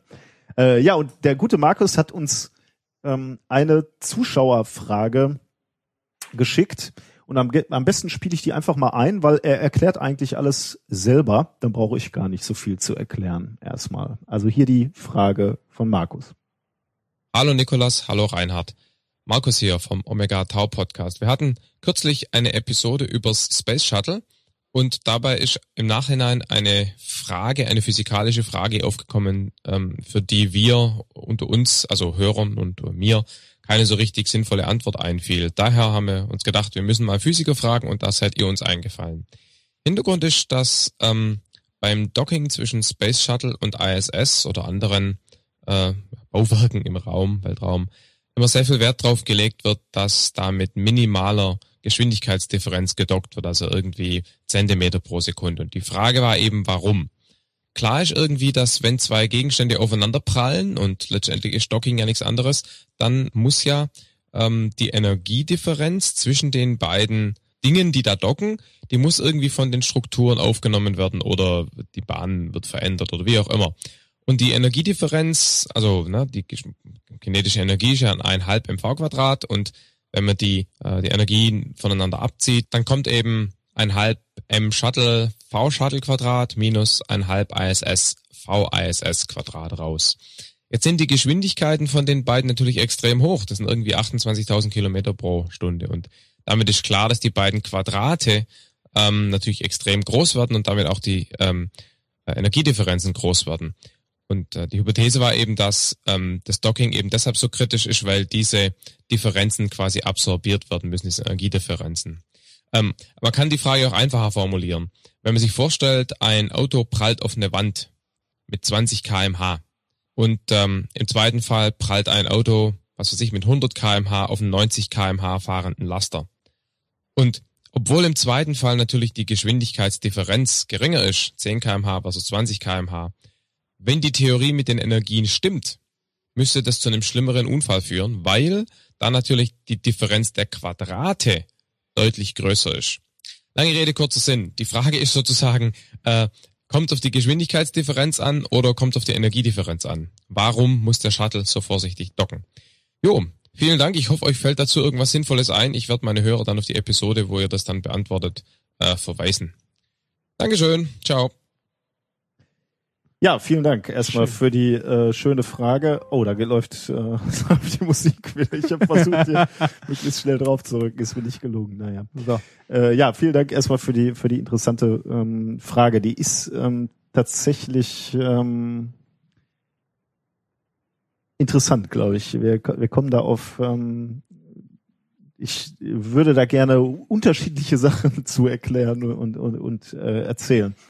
Ähm, ja, Reinhard. Ja. Ähm, ich, die Zahlen habe ich jetzt nicht mehr so genau im Kopf, aber würdest du lieber mit 30 Stundenkilometer auf eine Mauer fahren? Oder mit, Oder mit 90 äh, mit in einem 100 Au- auf 90 schnelles Auto. Ja, genau. Das mit der kleineren Geschwindigkeitsdifferenz, bitte. Er kommt drauf an, in welche Richtung fährt das andere Ja, sehr Auto. schön. Das ist, Da, damit hast du jetzt Dinge voraus äh, vorweggenommen, natürlich, Ja. die, über die wir reden müssen. Ja. Ähm, genau. Das ist die Antwort eines Physikers. Aber ich glaube auch irgendwie so ähm, die Antwort, die man so emotional geben würde, Mhm. glaube ich. Man, man hat ja irgendwie schon schon so so ein Gefühl, sagen wir mal, für ähm, äh, für Kräfte, die äh, auf einen wirken können bei in verschiedenen Lebenssituationen. Ähm, also erstmal, Markus, ganz viel von dem, was du da gesagt hast, stimmt natürlich. Ähm, zum Beispiel, wie die kinetische Energie äh, berechnet wird und ähm, auch wie die äh, Energiedifferenzen berechnet werden. Ähm, bei, bei Energien, also da tue ich mich immer in gewisser Weise ein bisschen schwer, weil wir ähm, wir, das ist so ein bisschen, also die, die, die Formel ist ja schon so ein bisschen kompliziert, wenn man die so äh, nur so im Radio oder im Podcast jetzt hört. Ähm, und wir haben auch nicht so ein rechtes Gefühl, finde ich, für, ähm, für Energien. Ich habe hab tatsächlich bei, bei der Recherche dann auch einen, einen interessanten äh, Vergleich äh, gefunden, den ich, den ich jetzt mal hier als kurzen Einschub, der hat überhaupt nichts mit der Frage zu tun, ähm, äh, reinbringen muss. Ähm, aber der, glaube ich, verdeutlicht, dass wir für diesen Begriff der Energie eigentlich nicht, nicht wirklich ein Gefühl haben. Ähm, die kinetische Energie eines 1000 Kilogramm schweren Autos bei 100 Stundenkilometer, ne? Mhm. Lieber Reinhard. Ja. Entspricht der Energie eines Schokokusses. Hm. Verdammt. das erklärt vieles. du hast viel Geschwindigkeit gespeichert. Ja, richtig. nee, aber also das hätte man nicht gedacht, oder? Also ein nee, Auto, äh, ein Auto von der Masse auf der Geschwindigkeit, äh, da, da würde man erstmal sagen, da steckt eine Menge Energie drin. Aber du siehst die chemische Energie oder die, die Energie, die durch Verbrennung eines Schokokusses gewinnen kannst, ist auch ähm, vergleichbar. Oder bei, also, der, bei der Atombombe. Da werden ja nur äh, hier Bruchteile von einem Gramm oder ein Gramm oder so äh, Materie, also Masse in Energie umgewandelt und das sind riesige Mengen. Das stimmt, ja. ja. ja. Also von daher mit der Energie, äh, im Grunde genommen, Markus, alles, was du gesagt hast, äh, ist richtig und man könnte die, die Argumentation oder das, was ich jetzt erkläre, habe eigentlich auch über die Energie und der Energieerhaltung argumentieren. Ja, wo, wobei das aber schwer wird, weil die Energie keine Richtung hat. Ja, da komme ich gleich drauf. Ja, ja. aus aus äh, aus der Einfachheit halber würde ich also jetzt im Folgenden eigentlich ganz gerne über den Impuls sprechen und da da, da nickt Reinhard auch schon, weil da kommt nämlich die Richtung äh, rein. Wir, wir möchten über den Impuls sprechen ähm, der Impuls, wenn man den so für Laien erklären möchte, Impuls klingt irgendwie so abstrakt. Man könnte so ein bisschen als Wucht äh, bezeichnen, also die Wucht. Äh das, das habe ich äh, meinen Medizinstudenten letztens erklärt. Die haben nämlich auch gefragt, wie sie sich Impuls vorstellen können, äh, also vor allem Impulserhaltung dass äh, der Impuls in einem System, äh, wenn er am Anfang null ist, auch nachher, wenn sich noch was bewegt, ins, in der Summe wieder null sein muss. Ja. Äh, da habe ich denen erklärt, ihr kennt doch alle dieses Video im Internet, wo eine Frau so eine Schrotflinte hält und abdrückt. Die Kugel fliegt in die eine Richtung und die Schrotflinte mit der Frau in die andere Richtung. Und das ist Impulserhaltung.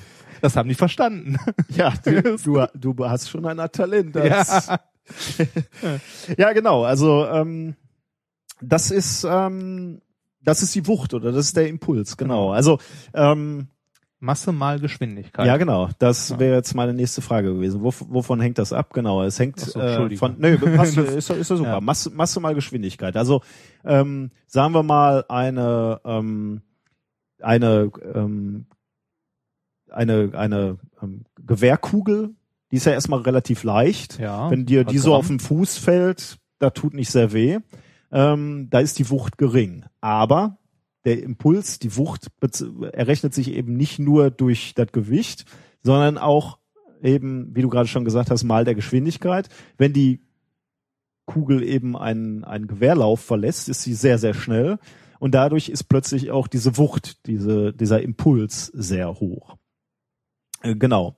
Ähm, Gleichzeitig, du jetzt als Mensch musst nicht ganz so schnell laufen wie eine Kanonenkugel. Wenn du in mich reinläufst, dann ja. spüre ich auch eine gewisse Wucht. Ja. Ähm, das liegt halt daran, dass du zwar nicht ganz so schnell bist wie die Kanonenkugel, aber oder beziehungsweise die Pistolenkugel, aber dafür hast du deutlich mehr Masse. Deswegen tut's mir auch weh. Ja.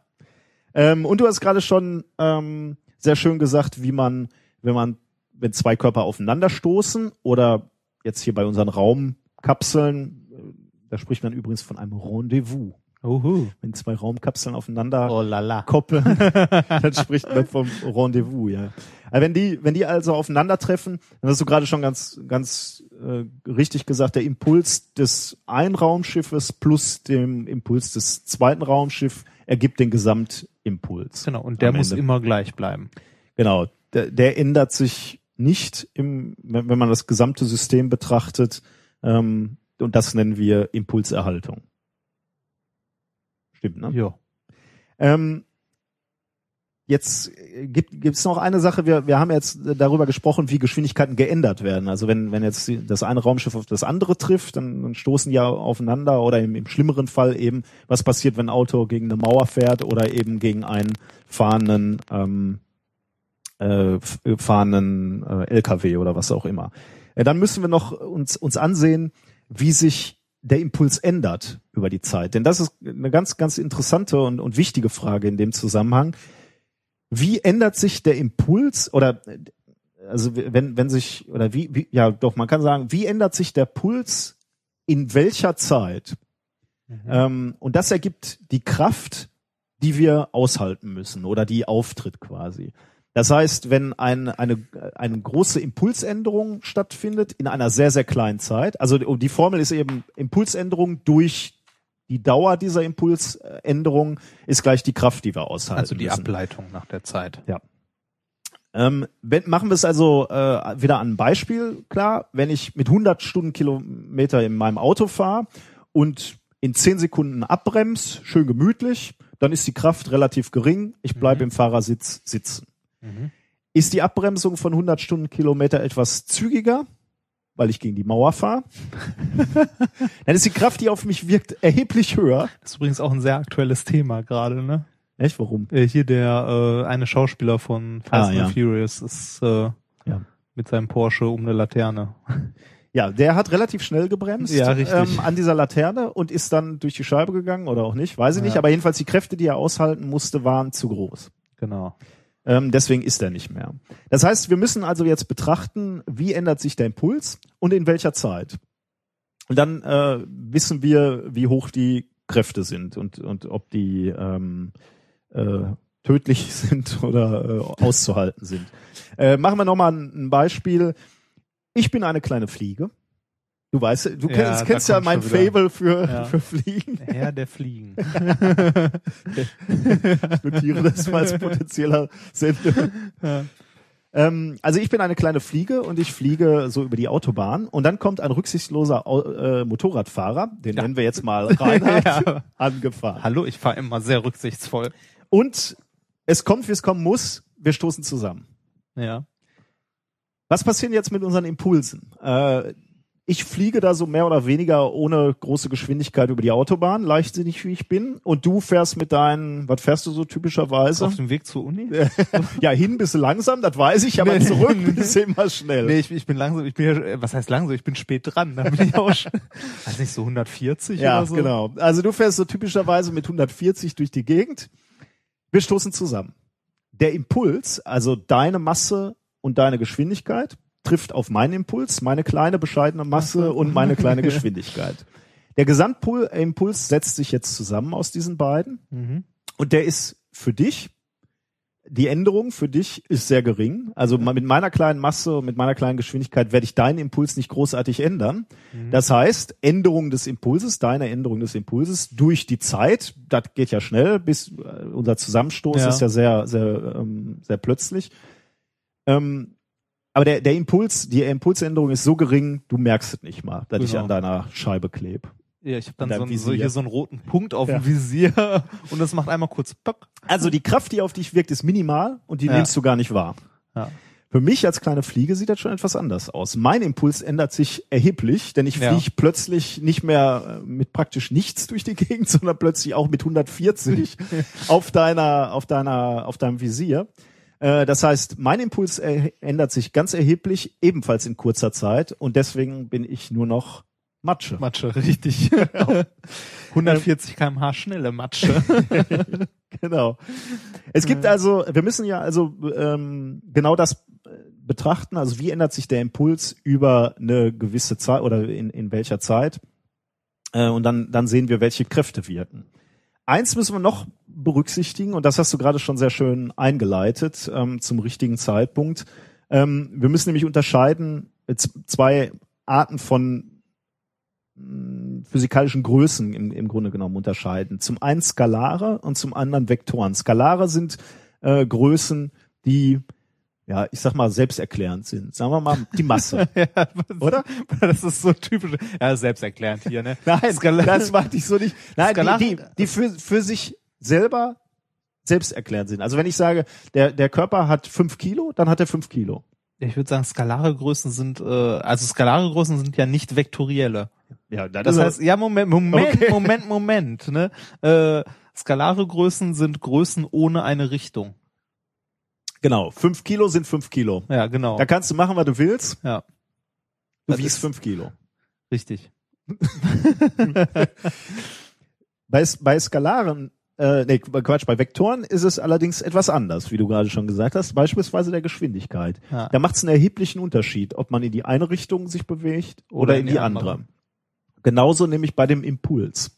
Wenn ich nun äh, mit dem Fahrrad oder sagen wir mal, nee, Fahrrad und Motorrad ist schlecht. Sagen wir mal, ich fahre mit meinem Auto, ähm, üblicherweise mich an die Verkehrsregeln haltend äh, über die Autobahn mit, naja, ich bin halt, Teil- Teilweise 80.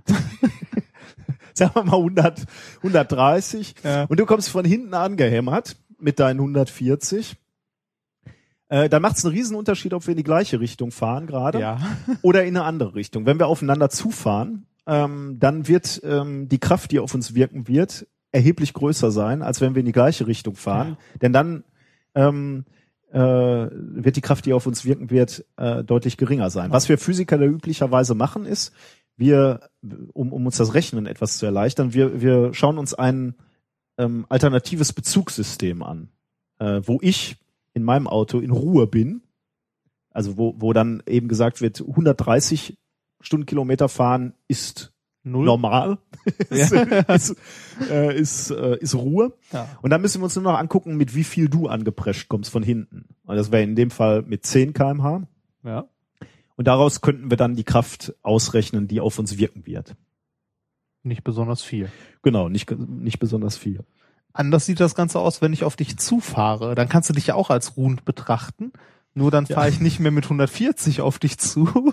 Mit 270. Ja, genau, so mit 270. Und äh, das ist dann doch schon eine abrupte, schnelle Impulsänderung genau, ja. äh, und dementsprechend eine große Kraft, die vom Motorrad und dem Auto wahrscheinlich nicht viel überlässt.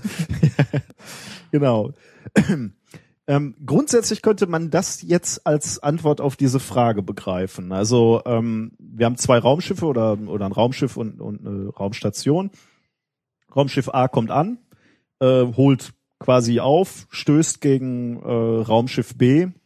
Ähm, Aber sie bewegen sich beide in die gleiche Richtung, nur mit unterschiedlichen Geschwindigkeiten. genau, ja. Und nähern sich also langsam einander an. Das heißt, sie haben schon grob den gleichen Impuls und wenn eins ans andere stößt, ändert sich der Impuls nicht besonders viel und auch nicht besonders schnell. Ja, genau. Und das heißt, eine, eine geringe Kraft wird ähm, übertragen Ja. und äh, Und die kann man dann mit Stoßdämpfern quasi äh, auffangen. vermutlich werden die so was Ja. wie Stoßdämpfer auch haben. Also so in die Richtung. Ja, also man, man könnte, äh, man könnte das als Antwort ähm, akzeptieren, glaube ich. Aber, Jetzt kommt er, ja. aber es ist viel komplizierter. Ernsthaft? Ja, es ist viel komplizierter. Die, die Physik äh, des Zusammenstoßes ist natürlich richtig so, aber die Weltraumfahrt oder die Raumfahrt ist ähm, ist komplizierter tatsächlich. Ähm, und das deswegen habe ich mich so über diese Frage gefreut. Ah, it's rocket science. Deswegen habe ich mich unheimlich über die Frage ge äh, gefreut, weil die ähm, die geht eben noch etwas tiefer, denn wir müssen uns noch mal ein bisschen genauer angucken, wie überhaupt so Rendezvous-Manöver, also dieses dieses Koppeln im im ähm, im Weltraum oder oder bei der äh, Raumfahrt funktioniert. Ähm, ich warte mal, wo fange ich denn da mal an? Ähm, ich mir ist als Kind relativ spät klar geworden. Der alte Herr erzählt wieder vom Krieg. Ja, tatsächlich. Ich war als, als, als kleiner Stüpse war ich echt äh, begeistert von der Raumfahrt. Ne, Ich wollte äh, wahrscheinlich wie je, jeder Junge oder wie jedes Mhm. Mädchen wahrscheinlich mittlerweile auch. Äh, ich wollte Astronaut werden. Äh, deswegen habe ich mich schon viel damit, habe viele Bücher dazu gelesen. Mir ist aber erst äh, mir ist erst spät klar geworden, was Schwerelosigkeit eigentlich ist. Äh, Also ich sage jetzt mal äh, lieber nicht, wie spät, äh, wie spät mir das klar geworden ist. ähm, aber ähm, die Schwerelosigkeit ist ja nicht deswegen Schwerelosigkeit, weil wir weit weg sind von der Erde und keine Gravitation mehr spüren, sondern wir sind ja nur deswegen schwerelos im Raumschiff, weil wir in gewisser Weise ständig im freien Fall um die Erde sind. Mhm. Also ähm, wir bewegen uns tangential. Sag mal wie, sag mal ein Wort, Ja. was einfacher ist. Da, da.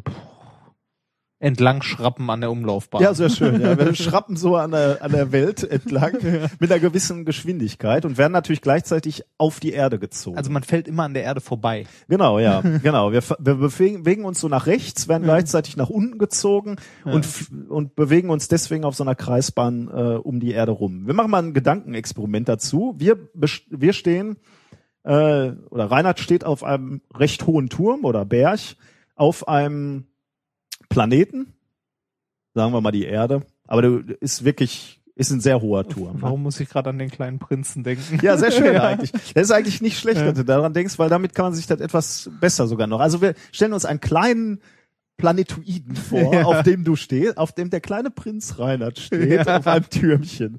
Du guckst aus deinem Türmchen raus und du hast ein Projektil in der Hand und du wirfst das Projektil ähm, wa- horizontal aus Mhm. deinem Turmfensterchen raus.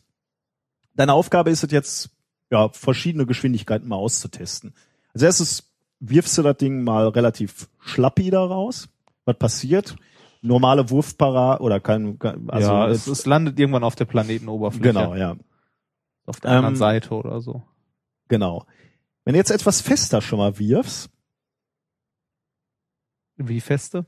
ja, sagen wir mal Bisschen unter der Geschwindigkeit. Ja. dann Um, ja, dann äh, landet es irgendwo hinter mir. hinter dir, Ja. genau. Also es kommt nicht ganz rum, du ko- kommst Genau. schon mal etwas weiter rum äh, und es dreht sich auch schon mal so ein gutes Stück um um den, um den Planetoiden rum, Ich- aber eben du triffst dich nicht wieder. Ich kann sagen, ich, und mit der richtigen Geschwindigkeit kann ich mir dann selbst in den Rücken schießen. Genau, mit der, mit der richtigen Geschwindigkeit äh, wird nämlich aus diesem Ellipsenbogen, den du da geworfen hast, ein, ein, ein Kreis, ein Orbit, das nennen wir übrigens Orbit, äh, und das Projektil kommt wieder, ein, fliegt einmal rum um, um deinen kleinen äh, Prinz Planetoiden und ähm, kommt wieder, Ja, in meinem Rücken an. äh, genau, ja, ähm, kommt wieder bei dir an, genau. Ähm, ich gl- glaube, diese Geschwindigkeit hat auch einen, auch einen Namen. Ich gucke gerade mal in meinen Notizen, ob, ob es da ähm, Das ist doch äh, geostationär Die- das ist die- so, ne? Ich glaube, das ist die erste kosmische Geschwindigkeit. Die erste kosmische Geschwindigkeit. Ähm, Ja. jetzt kannst du auch noch etwas fester werfen. Ja. Dann wird aus dem Kreis, aus diesem kreisrunden Orbit wieder eine Ellipse. Äh, aber die, die, ähm, Das ist doch das, was, die, was man bei den Kometen hat, ne? Die Ja. sind irgendwo am Arsch der Welt, Ja. weit im Weltraum, kommen irgendwann an der Erde vorbei, machen so einen kleinen Bogen und sind wieder weg. ja. Wo ist der äh, Komet am schnellsten? Wo ist der Komet am schnellsten? Ähm, bo, bo, bo. Jetzt, jetzt hast du mich. ja, der ist am schnellsten da, wo er nah an der Sonne ist. Wenn er ganz weit weg ist. Äh, ja, ja, das, das, ja, aber ich meine, ich meine, wo da ist der in dem Punkt, wo der äh, beim Umkehren? Nee, beim Umkehren nicht kurz davor, müsste der doch dann eigentlich am schnellsten sein, oder? Also, also ja, genau, es ging mir jetzt erstmal nur darum, wo Also, er am ja, langsamsten ist. Ja, ja, am langsamsten weit- ist weit er weg. weit außen. Genau. Genau. Ähm, okay, äh, wenn du jetzt kannst du natürlich auch übertreiben und du wirfst so feste, ähm, dass du nicht mal mehr so eine Ellipse ausbildest, dann verlässt du irgendwann die Anziehungskraft deines Planetoiden und äh, aus dieser Ellipse wird eine Hyperbel und das Ding geht flöten, dein Projektil. Das ist übrigens die zweite kosmische Geschwindigkeit. Kannst Ah. du schon mal merken. Wenn du die drauf hast auf deinem Moped, verlässt du den Planeten. Aber äh, vermutlich ähm, Das wird nicht. Nee. wahrscheinlich nicht. Ne? Nee, nicht mit meinem alten. Jetzt noch mal, äh, jetzt musst du noch mal zuhören und nicht im Internet Ich surfen. hör, äh, äh, Jetzt, jetzt gucken wir uns noch mal an, was passiert, wenn wir dein Türmchen auf deinem kleinen Planetoiden höher oder niedriger machen. Also sagen wir mal, ähm, du bist, hast einen kleinen, sehr niedrigen Turm, musst du dann eher schnell werfen oder eher langsam? schnell. Genau, ja. Dann musst du schnell werfen. Du fällst ja auch sehr schnell Ja. quasi, ne? Deswegen, ähm, weil, weil er ich nah muss an erst der- mal wegkommen. Ja, genau. Äh, und je, je höher dein Türmchen ist, desto gemütlicher kannst du werfen. Ja. Das heißt, das können wir uns schon mal merken. So, Oh, so, ja. so versuche ich übrigens auch den Medizinern immer den schrägen Wurf zu erklären, und zwar mit den Skispringern. Wenn man sich mal anguckt, wo Skispringer runterspringen, die springen ja nicht auf einer geraden Fläche, sondern immer so einen Hang runter. Und im Grunde, die springen eigentlich nicht, sondern die fallen. Und dadurch, dadurch, dass sie diesen Hang haben, haben die halt ganz lange Zeit runterzufallen. Und die Zeit, die die zum, also die zum Runterfallen benötigen, diese Zeit haben die auch Zeit, sich nach rechts zu bewegen, also quasi äh, nach vorne. Ja, genau, ja. Ja. Also Wenn wenn sich, ja genau, wenn, wenn jetzt der Hang sich wegdrehen würde quasi. also wenn, wenn da kein Hang wäre, den die runterspringen, sondern einfach nur eine ebene Fläche hinter der Chance, dann würden die so zehn Meter weit kommen und nicht 100 irgendwas. Genau, ja. Ja. Ähm, genau, also da haben wir schon mal gelernt, Umlaufbahnen, also oder Orbits haben unterschiedliche Geschwindigkeiten. Wenn du also auf einer Kreisbahn um die Erde bist, ähm, dann sind Raumschiffe, die näher an der Erde sind, schneller unterwegs als die, die weiter draußen sind. Das sieht man auch, auch äh, wenn man hier so Planetensysteme sich anguckt. Die Planeten näher an der Sonne sind schneller als die weiter Ja. außen. Genau. Gut, da haben wir das auch schon wieder gelernt. Ja. Worauf willst du hinaus? Ja, wir, wir, wir, wir entfernen uns etwas, aber gleich kommen wir zurück. Ah. Wie, wie, so ein, wie so ein Komet, aber Ja. ist wichtig. Aber dann mit Karacho, ne? Das, Ähm, übrigens, deswegen, äh, die, die ähm, spricht man bei den Astronauten, die also nicht wirklich Schwerelosigkeit haben, weil sie weit weg sind von einem Planeten, so- sondern weil sie im freien Fall sind, spricht man von der Mikrogravitation. Also äh, man kann nicht wirklich sagen, dass die Gravitation nicht da ist, die ist da, aber du bist Mhm. halt permanent im freien Fall. Sonst würde der Mond ja beispielsweise auch nicht angezogen von der Erde oder, oder die Erde von der Mhm. Sonne. weil Das, die, die Gravita- Gravitation ist natürlich schon noch zu spüren, aber wir sind halt im freien Fall. Okay, kommen wir zurück zum Docking. Äh, zum Rendezvous, zum Raumschiff-Rendezvous. Also zwei, zwei Raumschiffe wollen aneinander docken. Übrigens ne, ein Vorgang, den die Amerikaner mühsam erlernt haben, und zwar mit ihrem Gemini-Programm. Also die hatten ein Weltraumprogramm noch vor, das weiß ich gar nicht, war das parallel zu Apollo? Ah, müsste ich nochmal nachgucken. Hm. Ähm, Gemini, also der Zwilling, ähm, da haben die genau das geübt, wie man dockt, wie man Raumschiffe andockt. Äh, dann wird es vermutlich vor Apollo gewesen sein, weil sie da ja auch üben mussten, wie sie, wie sie äh, die Landefähre wieder ans ähm, an, an die eigentliche Rakete wieder ankoppeln und Ja, abkoppeln man glaubt gar nicht, was das für eine Arbeit ist, ne? Ähm, ja, ich erkläre dir jetzt, also die, die, muss, die Jungs mussten echt ein bisschen Lehrgeld auch äh, zahlen, weil sie äh, herausgefunden haben, wie, wie kompliziert eigentlich so ein Dockmanöver ist. Also du denkst halt, okay, fliegst hoch, triffst die Höhe, gibst Gas, fliegst hin, koppelst.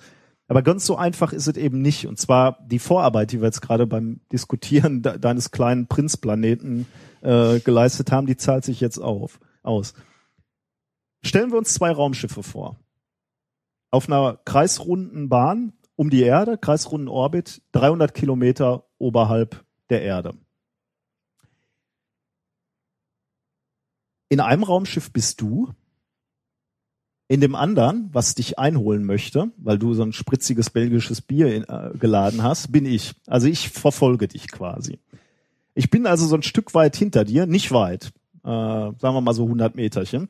Und ich beschleunige jetzt, weil ich aufholen will.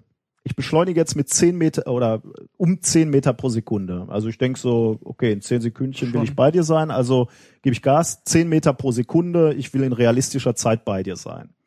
Was passiert jetzt? Bin jetzt schneller unterwegs als du.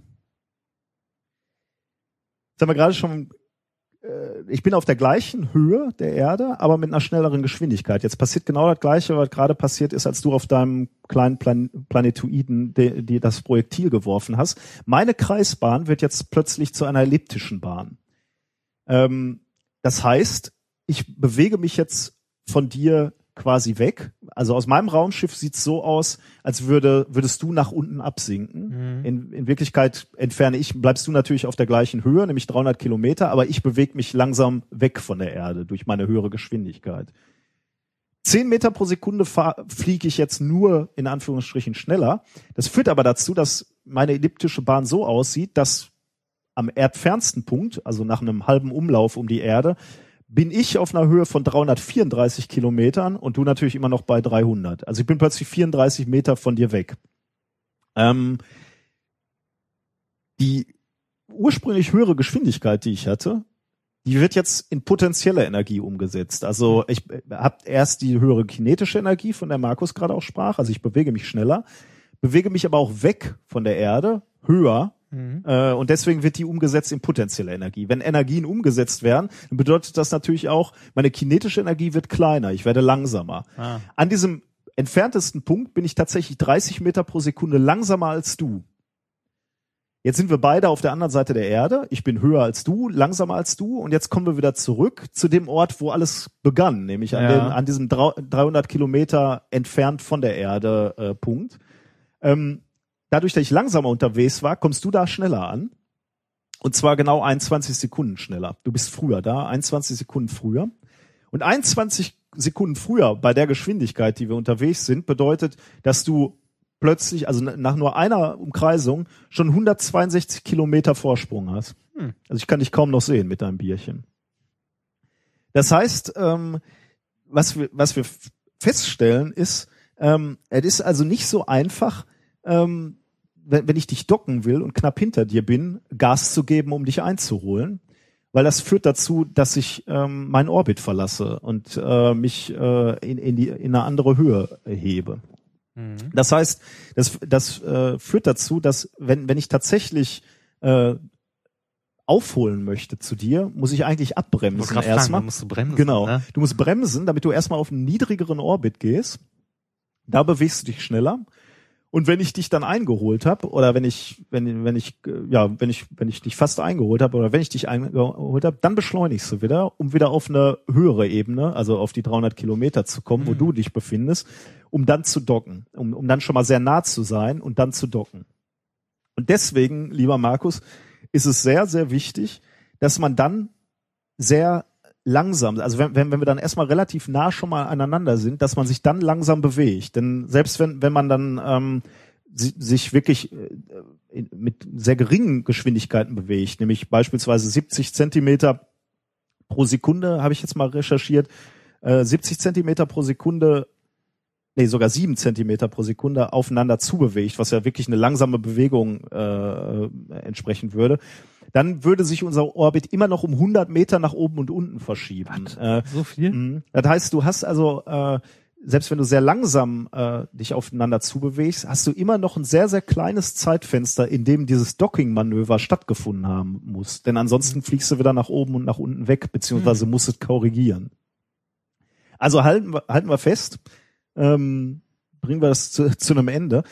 Dieses Do Docking-Manöver oder dieses Rendezvous-Manöver ist, ist verhältnismäßig komplex. Warum muss es langsam stattfinden? Ähm, zum, zum einen willst du eben diesen, diese, diese Kraft, die, die, die beim Zusammenstoß ähm, auftritt, natürlich äh, vermeiden.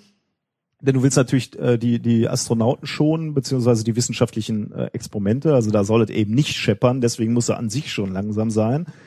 Ähm, zweitens, wenn du jetzt au- draufpreschen würdest, dann hätte natürlich das resultierende System äh, den Impuls 1 plus den Impuls 2 und das würde wiederum dazu führen, ähm, dass du die Umlaufbahn verlässt und das muss wieder teuer reguliert werden. Deswegen auch da willst du natürlich keine, keine zu hohen Impulse übertragen.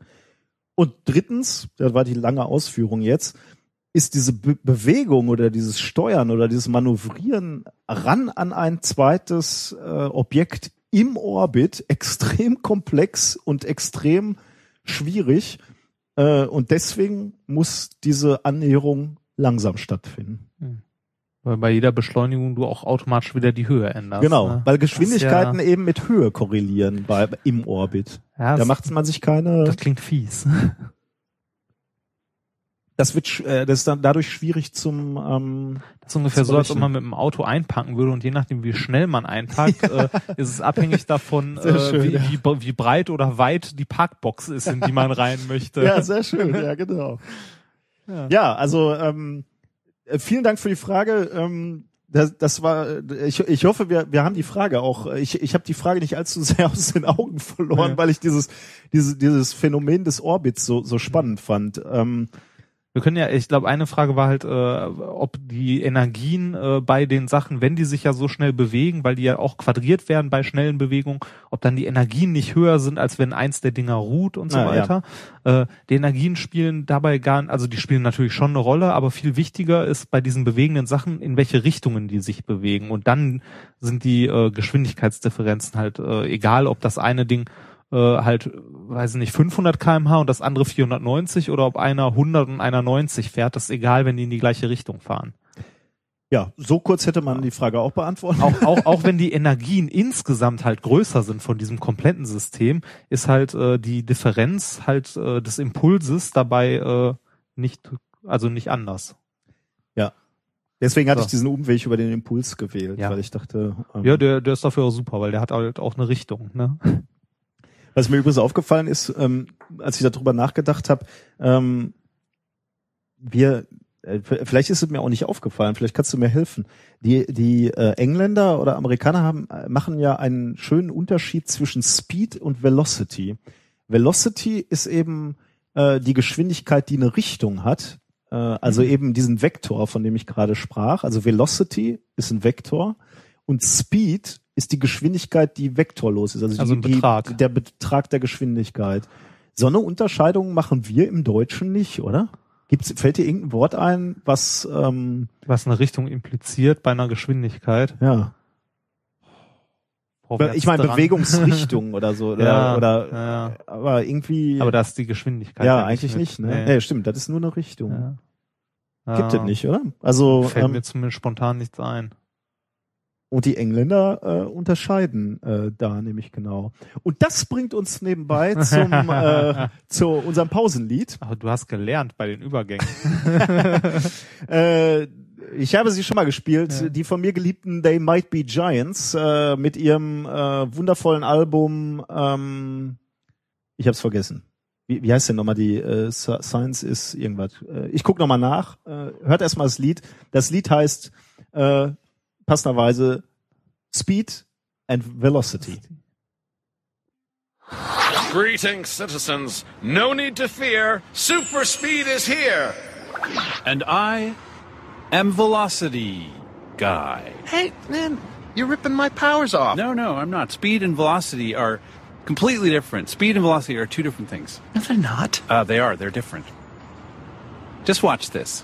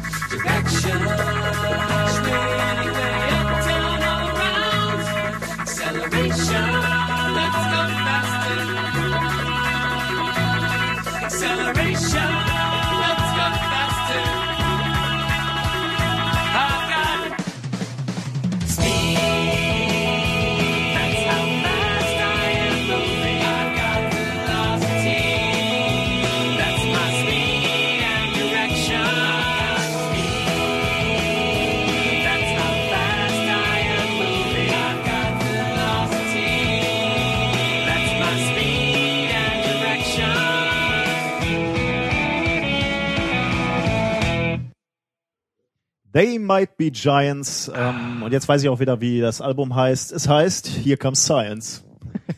Ich stelle mal einen Link wieder äh, in, in, der, in der Hoffnung, dass ihr eigentlich ist es mir egal, ob es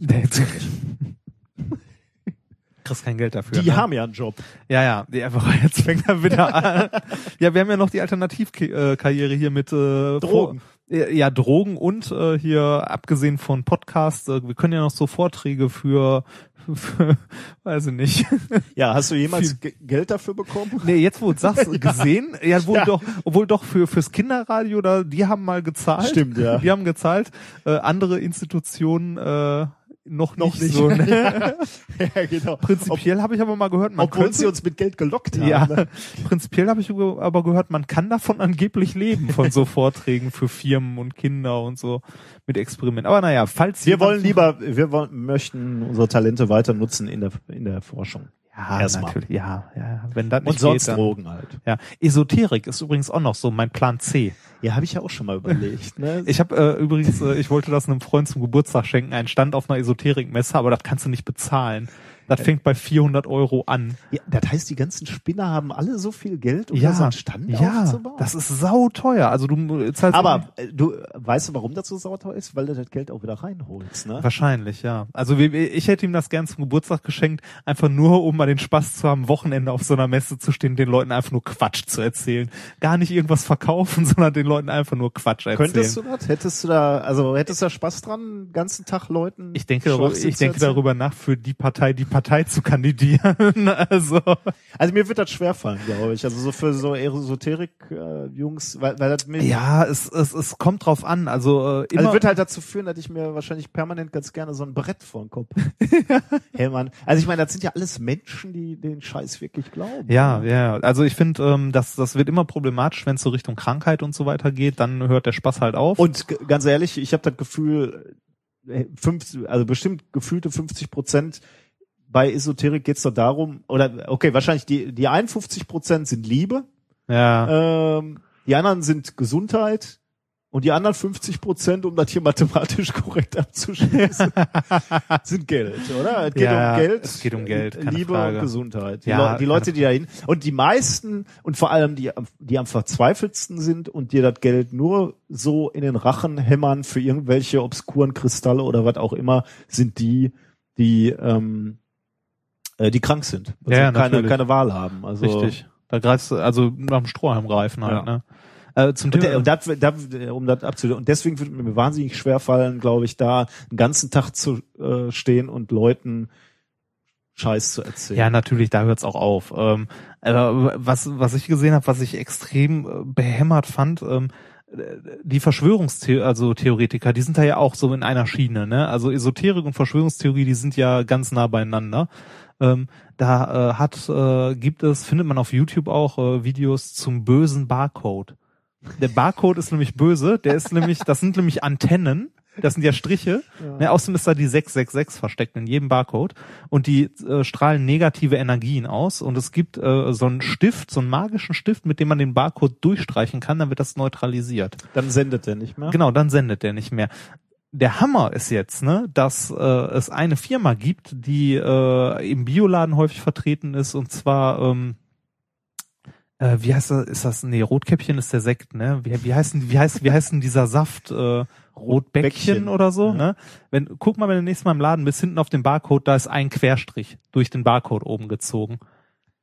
Der Und- sendet nicht, der Saft. Genau, der sendet nicht. Die Aha. haben nämlich auf die Wünsche und Ängste ihrer Kunden reagiert und da ein Querstrich noch Steht dann, dann Barcode. wenigstens auf der Pulle noch drauf, äh, aus äh, nicht sendender Saft? Nee, nee, oder? nee, das steht da nicht drauf. Aber ich habe so einen kurzen Ausschnitt aus so einer äh, Doku gesehen. Da äh, haben die so einen Typen von der Firma interviewt und er hat gesagt, ja, äh, es macht halt nichts äh, und wir respektieren unsere Kundenwünsche und äh, machen dann noch einen Querstrich durch.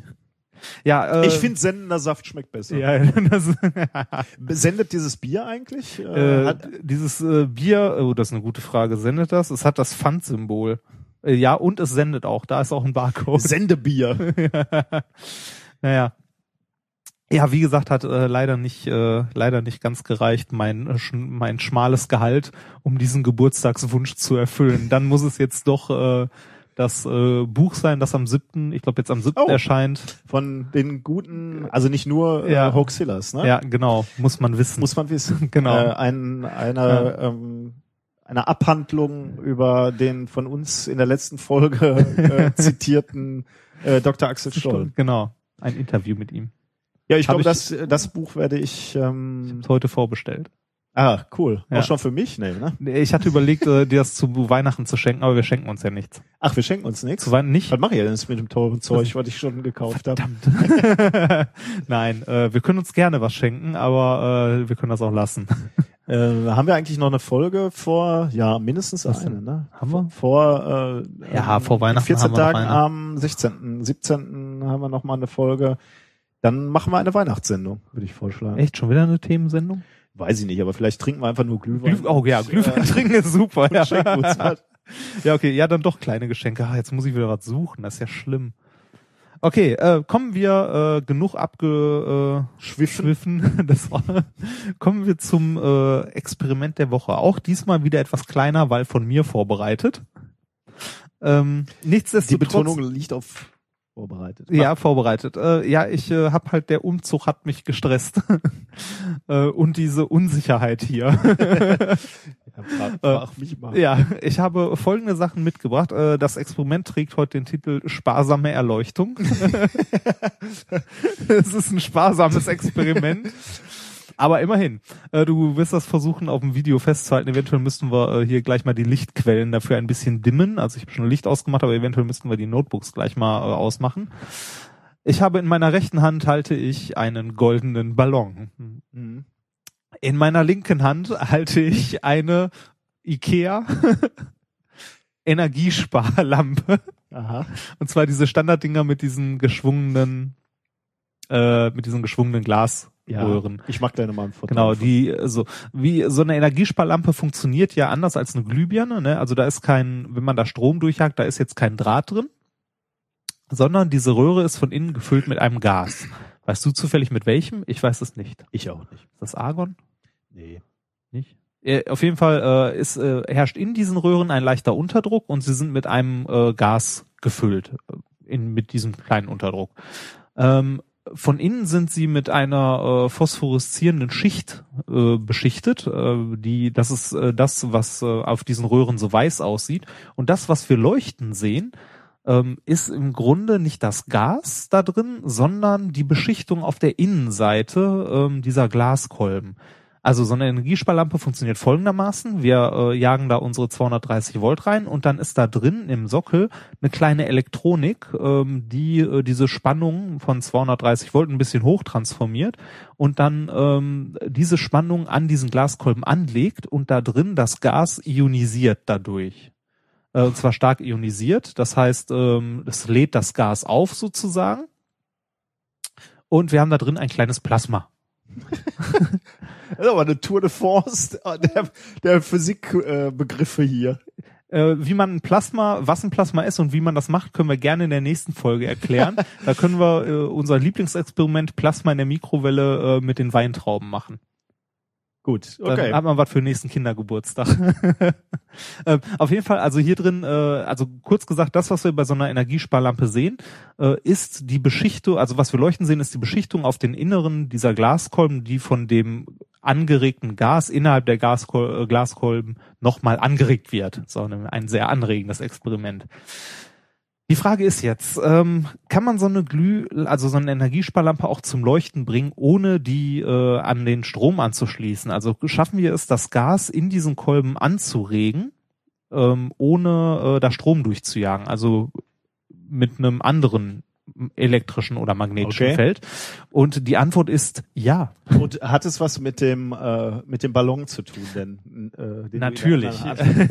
Oder ist das reine Dekoration? genau, die, dieser goldene Ballon ist reine Dekoration. Nein. Ähm, den Effekt kennt äh, vielleicht auch jeder. Ähm, wir mit unseren Körpern können uns statisch aufladen. Ja. Jeder hat wahrscheinlich schon mal im Ko wobei das mir in den letzten Jahren weniger passiert als früher. Als Kind ist mir es häufiger passiert, ähm, dass ich von den Gummibändern an so einer Rolltreppe Oh, einen ja. gezogen bekommen Ja, habe. oh. Das ist aber schon lange. Ist dir Das das? ist schon, nee, das ist schon lange nicht mehr passiert. haben die das, haben die mal, haben die da mal irgendwas vernünftig geerdet oder? Oder wir haben andere Klamotten an. Ja, oh, ja, das, also das ist mir zumindest in den letzten Jahren nicht mehr bewusst passiert. Als Kind andauernd. Ähm, auf jeden Fall, man, man kann sich statisch aufladen. Äh, beim Baseball, äh, Baseball ich schon, beim Basketball spielen kann man sich zum Beispiel wunderbar aufladen. Ach, Ja, ist, äh, wenn der, wenn du den Ball immer auf den Boden haust und Reibung und so und äh, du Ladung transportierst. Auf jeden Fall. Ähm, echt, das ist mir aber noch nie passiert. und wenn du mit äh, ähm, Gummischuhen hier über den Fu Hallenboden und so, das ist mir in der Schule immer passiert. Äh, und da konnte man lustige Experimente machen, wenn man sich so äh, näher gekommen ist und dann äh, so die Finger ganz nah aneinander, dann hat man so einen kleinen Funken überspringen sehen. Du warst aber auch derjenige, der äh, zuletzt gewählt wurde, oder? ja, natürlich war ich das. Wer nimmt den Nerd, der, der dann wieder guckt, wie die Funken überschlagen? ja. Naja, äh, auf jeden Fall ähm, kann man sich, man kann sich als Start, seinen Körper statisch aufladen. Wunderbar funktioniert das auch mit einem Ballon. Beziehungsweise man kann den Ballon super aufladen, indem man ihn an einer Katze reibt, zum Beispiel. Meine Katze. So, du holst du die Katze jetzt hier auch noch irgendwo ja, aus das Problem ist, ich habe vor Ist die eigentlich auch schon umgezogen, deine Nee, Katze? äh, äh, die Katze und der Kater sind beide noch in meiner alten Wohnung und Bleiben äh, da auch. Ja, so lange bis äh, das sind halt zwei schwarze Katzen und die bleiben so lange in der alten Wohnung, bis ich äh, endlich dazu gekommen bin, in der neuen Wohnung die Türen zu lackieren. Weil während die Katzen da rumrennen, geht das nicht so gut. Na, auf jeden Fall, ähm, wenn man diesen Ballon an einer Katze reibt, könnte man ihn statisch aufladen. Da der Kater heute Morgen äh, nicht gewillt war, mit in die Uni zu kommen, äh, habe ich mir gedacht, äh, nehme ich, äh, muss ich was anderes nehmen, also nehme ich meine eigenen Haare. Wenn man diesen Ballon jetzt nimmt und an äh, den Haaren einer äh, nahe sitzenden Person oder seinen eigenen Haaren reibt, oder wenn eine Katze in der Nähe ist, an einer Katze, das mache ich jetzt mal. Ich weiß nicht, ob man das hört. Ich hoffe sehr. Dass, So, warte dann mal, kann ich das hier schon mal fotografieren? Ja. Nee, kann ich leider nicht. Es ist zu dunkel. Du Mach- hast nämlich Licht mach ausgemacht. doch einen Blitz an. Warte, du reibst noch fröhlich. ja, Äh, ich muss aufpassen, dass ich nicht gegen den Kopfhörer komme. Das ist nämlich der einzige Ballon, den wir haben. Ja, das wäre So. schlecht, wenn das gleich hier. Ja. Also irgendwie blitzt der nicht mehr immer hier. Ah, Ich, ich, So. ich habe irgendwie das Gefühl, das knistert hier schon im Mikro, weil du da so. ach so. Aber vielleicht auch nicht. Aber meine Haare kleben gar nicht da dran, oder? Kleben sie? Ich kann, ich sehe nichts. Es ist dunkel. Du hast Licht hier drin. Naja, ausgemacht. stimmt auch. Okay, was Ähm, passiert jetzt? So, jetzt äh, habe ich den an meinen Haaren gerieben. Jetzt sollte er geladen sein.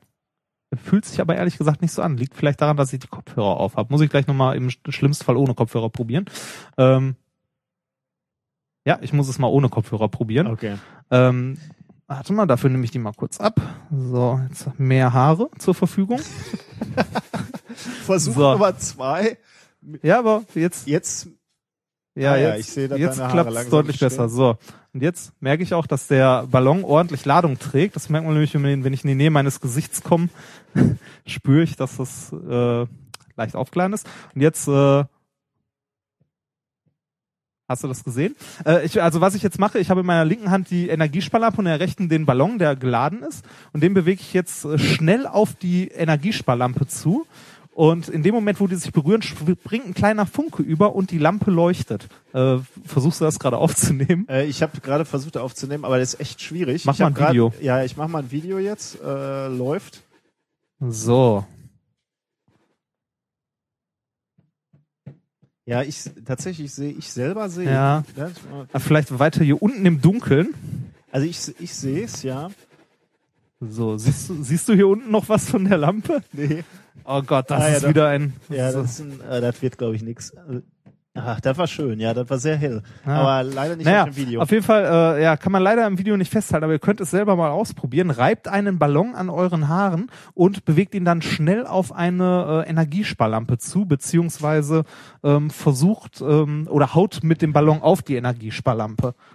Ähm, das hat nämlich dann zur Folge, dass die Ladung, die auf dem Ballon sitzt, ähm, wenn ihr der äh, Lampe nah genug kommt, äh, auf die ähm, auf die Lampe überspringt sozusagen, beziehungsweise äh, wir haben auf dem Ballon eine große Ladung sitzen, wir haben Ladungsträger innerhalb des Gases sitzen. Und dadurch, dass wir den Ballon Richtung Lampe bewegen, ähm, erzeugen wir kurzzeitig eine hohe Spannung und die Ladungsträger, die freien Ladungsträger in der in dem Gas ähm, in dieser Energiesparlampe bewegen sich auf die Spitze der Lampe zum Ballon und äh, ionisieren auf ihrem Weg weitere Gasteilchen und wir äh, haben kurzzeitig äh, diese Phosphorschicht außen angeregt, dadurch, dass wir das Gas darin mit Ah, ja. diesem elektrischen Feld angeregt Ja. haben und haben kurzzeitig ein Aufleuchten der Energiesparlampe. Es ist wirklich nur ein kleines Flackern, aber äh, erstaunlicherweise, man sieht es, man kann so eine Lampe äh, mit einem Ballon zum Leuchten bringen. Äh, äh, auch wieder ein klassisches äh, Party äh, Genau, das ist- eigentlich, ne? ja. weil Ballons hat man da und so eine so eine ähm, Heutzutage auch überall eine hat, Energiesparlampe. kann man auch schnell mal rausdrehen. Genau, also wenn man, dazu muss man es noch dunkel machen. also man, äh, genau, man, macht man ja, man dreht sie raus, dann ist dunkel. dann nimmst du den Ballon, reibst den an äh, den Haaren deiner äh, Partybekanntschaft. Oh Gott. Und äh, Danach leuchtet es zwar wieder, aber ihr seid wieder alleine. Ja. Und äh, du haust damit einmal äh, vorsichtig auf die Lampe oder äh, bewegst ihn schnell Richtung Lampe und dann siehst du, dass die Lampe aufflackert. Das war mein Party-Experiment für äh, diese Woche. Wunderschön. Bisschen, bisschen kurz, nächste wird besser. Das nächste wird besser und da erzähle ich auch viel mehr und eine lange Geschichte. Äh, w- äh, da machen wir Plasma in der Mikrowelle? ja, oder? mit Weintrauben, Klopapier, Zwieback und einem Stück Glas, also einem kleinen Glas. Ja, ein Plasmaball in der Mikrowelle. Das äh, sozusagen als, also wenn, wenn eure Partybekanntschaft da schon abgehauen ist bei dieser Energiesparlampe, äh, nur weil ihr einen Luftballon auf den Hahn äh, reibt, dann bekommt ihr sie zurück mit dem Plasma in der Mikrowelle. Ja, wahrscheinlich nicht. ich nicht. Vielen Dank. Ja, bitteschön. Top. Gern geschehen. Ähm, ich muss kurz die Zeit hier notieren. Oh, wir sind schon bei 1,54. Ja, Aber- äh, wie gesagt, ich habe ja bewusst mein zweites Thema kaum vorbereitet und kurz gehalten, weil ich ja wusste. Meins ist auch handlich. Mein zweites Thema, also das dritte in dieser Sendung, heißt Die Physikerfische gehen auf Jagd. Hm. Ich möchte von einem äh, Fisch äh, berichten, äh, der nennt sich äh, Schützenfisch. Ah, hab schon mal gehört. Ehrlich? Ja. Was Ist kann das, der ähm, äh, schwimmt kurz unter der Wasseroberfläche und äh, spuckt dann Wasser gut. und ballert damit äh, Insekten von äh, von von ähm, also von Blättern, die kurz über der Ja. Wasseroberfläche äh, sind. der? Schau, hier ist ein kleines Video, was ich auch verlinke. Ähm, der Fisch, genau wie du gerade Ah, gesagt hast, ja. unterhalb der Wasseroberfläche und der nimmt wirklich äh, Wasser im Mund und spritzt das dann so aus, so Mhm. wie man es schon mal im Schwimmbad macht, Genau. um äh, Und äh, seine Beute äh, ballert er dann quasi von einem Blatt runter, die fällt ins Wasser und er kann sie sich schnappen. Genau, ja, genau. Genau das macht der Schützenfisch. Der, der kommt insbesondere im tropischen Indopazifik vor. Ähm, äh, ja, also so äh, Indien, Philippinen, Australien, Polynesien, da die ganzen äh, die ganzen Brackwasser, Meerwasser, Süßgewässer, äh, insbesondere da, wo so Mangroven stehen, da sitzt er. Sitzt eben da, wie du schon gesagt hast, in der Nähe von Blättern und den Namen Schützenfisch hat er eben dadurch, dass er mit Wasser seine Beute äh, abschießt, quasi, Mhm. kann man sagen. Tod durch Wasserpistole. Hätte ich das Thema vielleicht auch äh, nennen können. Und das, das halt mit einer un unheimlichen Genauigkeit. Also er, er, er, er, ähm, er zielt halt sehr präzise. Ja, das ist gar nicht ohne, ne? Also Genau. Und zwar aus verschiedenen Gründen. Ja. Ähm, also erstmal, er, als erstes Mal macht er mal das, was du gerade schon gesagt hast. Er schießt, zu dem Schießen kommen wir gleich noch, und schwimmt dann dorthin, wo er ähm, damit rechnet, dass das Insekt äh, auf die Wasseroberfläche auftrifft. Also er, er antizipiert in gewisser Weise äh, den, den Aufschlagsort. Das ist halt schon das, die, die erste Leistung, möchte ich, Ja. äh, möchte ich meinen, von, dem, von diesem Fisch. Ähm, das ist aber, das ist aber nicht alles, was äh, die, dieser Fisch leistet. Ähm, du als Physiker, ne? Ähm, Ja. Kannst du dir vorstellen, welche Problematik, äh, das Bier schmeckt dir nicht, ne? Nee, der letzte Schluck, wenn er warm ist, ist nicht so boll, ist nicht so. ja. Ich fand das gar nicht so schlecht. Hat, hat ein bisschen was von einem Sekt, finde ich. vom Sektchen. Ja. Ich fand das gar nicht so schlecht. ja. Ich bin aufs nächste gespannt. Ja gut, dann, bei, dann, bei, dann nächste trinken wir erstmal Glühwein. Ah ja, stimmt. Hm. Glühwein ist aber gut. Da haben wir noch welche vom letzten Jahr hier. Da, und das Schöne ist ja, du machst ja ein Mikrowellenexperiment. Das heißt, wir haben auch noch eine Mikrowelle hier, um den Glühwein heiß zu machen. ja, stimmt. Wir können also die ganze Zeit hier nachlegen. Hm, sehr schön. Also, äh, du als Physiker, äh, was ist das Problem, was dieses äh, arme Fischlein hat? Es muss jetzt zielen, es ist unter Wasser und zielt in ein, äh, auf ein Objekt, was in der Luft ist. Ja, da ist das Problem. Und zwar der äh, Übergang von einem optisch dichteren Medium in ein optisch dünneres Medium. Von Wasser in Luft, äh, da bricht das Licht. Den Effekt kennt man vielleicht, wenn man äh, in einen Gartenteig äh, schaut oder wenn man mal versucht hat, einen Fisch mit einem Speer zu erlegen. ähm, dass äh, die Sachen äh, unter Wasser äh, woanders sind, als sie von Zu scheinen. Genau, zu äh, woanders äh, zu sein scheinen, als sie in Wirklichkeit sind. Übrigens, äh, nicht jeder hat ja einen Gartenteich, nicht jeder wohnt ja so. Ähm, Ich habe auch keinen Gartenteich. so. Aber ähm, man kann es glaube ich auch ganz Aber gut haben sehen, wenn man eine- einen Löffel in, einer, in ein Wasserglas Ja, äh, genau. stellt, oder? Ja. Dann, dann sieht man auch eben da, wo die wo die Wasseroberfläche ist, dann sieht man, dass der Lö- Löffel scheinbar einen Knick hat. Dieser, ähm, dieser Fisch kann eben genau dies beim Zielen berücksichtigen. Das klingt jetzt erstmal so äh, trivial, aber das ist natürlich schon so, äh, er muss natürlich auch äh, sich, ähm, er muss berücksichtigen, in welchem Winkel das Insekt äh, zu ihm steht. Denn äh, davon abhängig äh, fällt die Lichtbrechung auch stärker oder weniger stark Mhm. aus. Also im, im schlimmsten Fall, wenn er, wenn er im, in einem Winkel von 45 Grad zielt, äh, muss er schon um 25 Grad korrigieren. Das ist ja doch äh, relativ ähm, erheblich. Also mit anderen Worten, das berücksichtigt er auch, dass er also die diese diese ähm, diese Lichtbrechung der kleine Physikerfisch, wie ich ihn nennen möchte. Was er auch noch berücksichtigt, ist seine Spucke oder das Wasser, was er ausspuckt,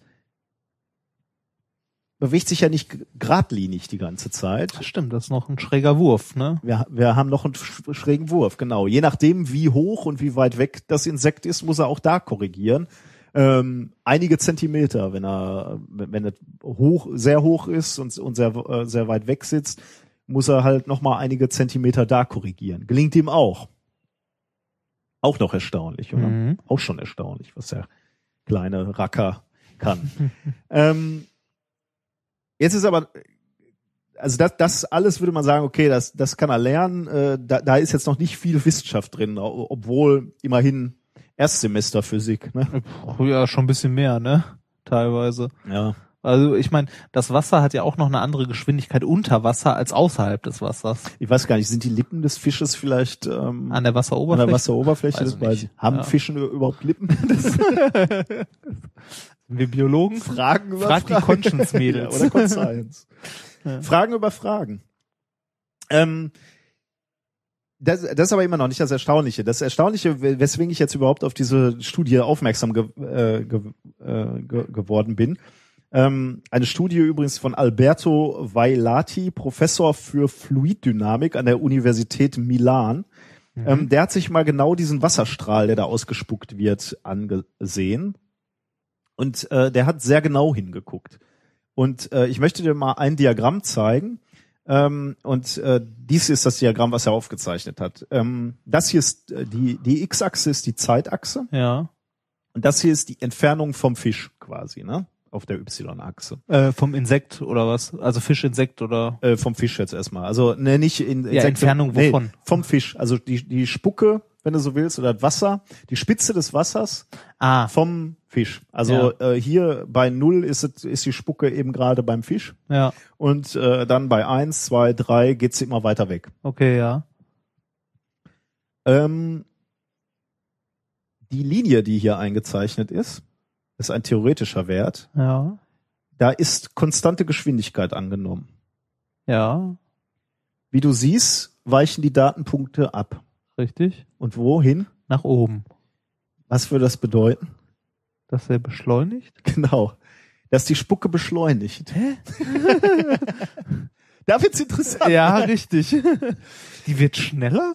Der, der Mensch hat sich eben diese, ähm, diese, diese Spucke angeschaut, die, die Spitze der Spucke, die er ausstößt, der Fisch. Und er hat, er hat das eben in einem Zeitdiagramm aufgezeichnet und stellt fest, die beschleunigt.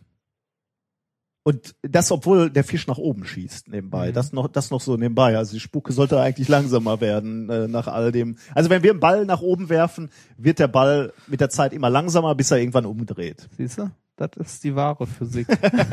Ja, nach innen. ja, genau. Ein Raumzeit. Spirale nach innen, genau.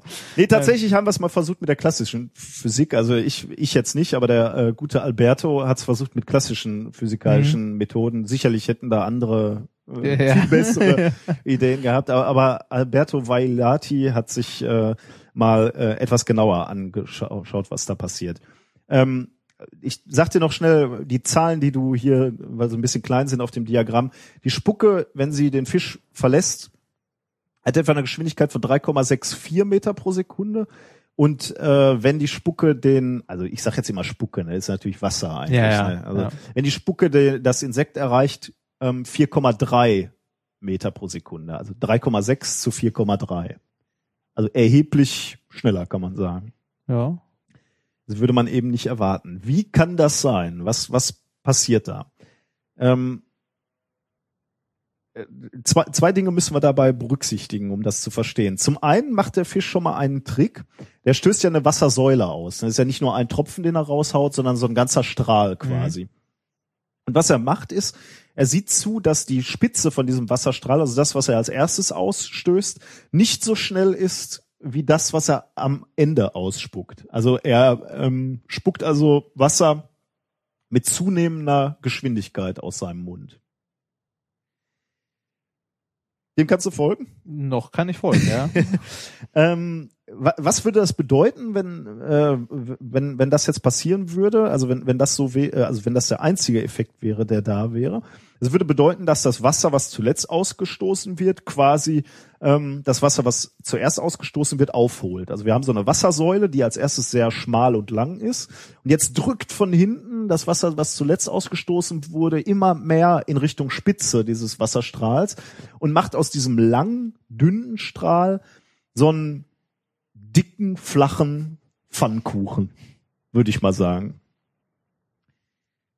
Das, erstens beobachtet man das nicht nebenbei.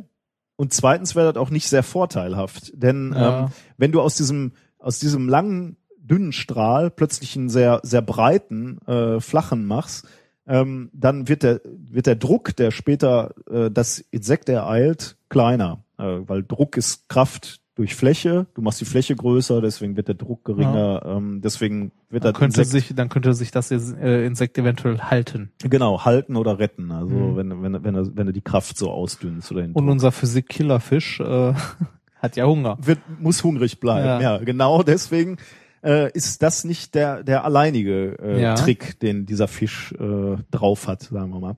Es gibt nämlich noch etwas anderes, was der Fisch quasi nutzt. Und das hast du vielleicht schon mal beobachtet, wenn man sich einen Wasserstrahl am Wasserhahn anschaut, zum Beispiel. Wenn du so einen sehr dünnen Strahl laufen lässt aus dem Wasserhahn, dann wirst du feststellen, dass irgendwann dieser, dieser Wasserstrahl aufbricht, also kein Strahl mehr ist, sondern quasi aufsplittet in einzelne Tropfen. Ja. Ähm, das nennt man Plateau Rayleigh Instabilität. Mhm. Ja. Okay, ja. Plateau Rayleigh Instabilität. Die Ursache dessen ist die Oberflächenspannung. Die haben wir im, im letzten äh, Podcast schon mal etwas ausführlicher behandelt ähm, beim bei unserem äh, Weinexperiment. Ich erinnere mich, die gotischen äh, Torbögen. Genau, ja. Ähm, die, da fällt mir gerade ein, auch nur so als Einschub, ähm, dieser, diese Plateau-Rayleigh-Instabilität hat eine sehr praktische Anwendung. Oder, also Anwendung klingt so positiv, eher einen, einen negativen Effekt. Beim männlichen Urinieren. Ah. Auch der Mann äh, ist nicht davon äh, gefeit, dass nach etwa 15 Zentimetern sein Strahl ja. Nicht äh, kein Strahl mehr ist, Sondern sondern. Tropfen. Ja, also äh, größere Tropfen. Ähm, und die leiden unter etwas, was man im Eng- Englischen Splashback nennt. Äh, Ah. Also wenn die auf Oberflächen auftreffen, ähm, schlägt ein nicht unwesentlicher äh, Teil zurück. Teil halt zurück in die Richtung, aus der er kommt. Äh, was dazu führt, dass äh, halt ähm, das Badezimmer mitunter etwas versaut wird. Hm.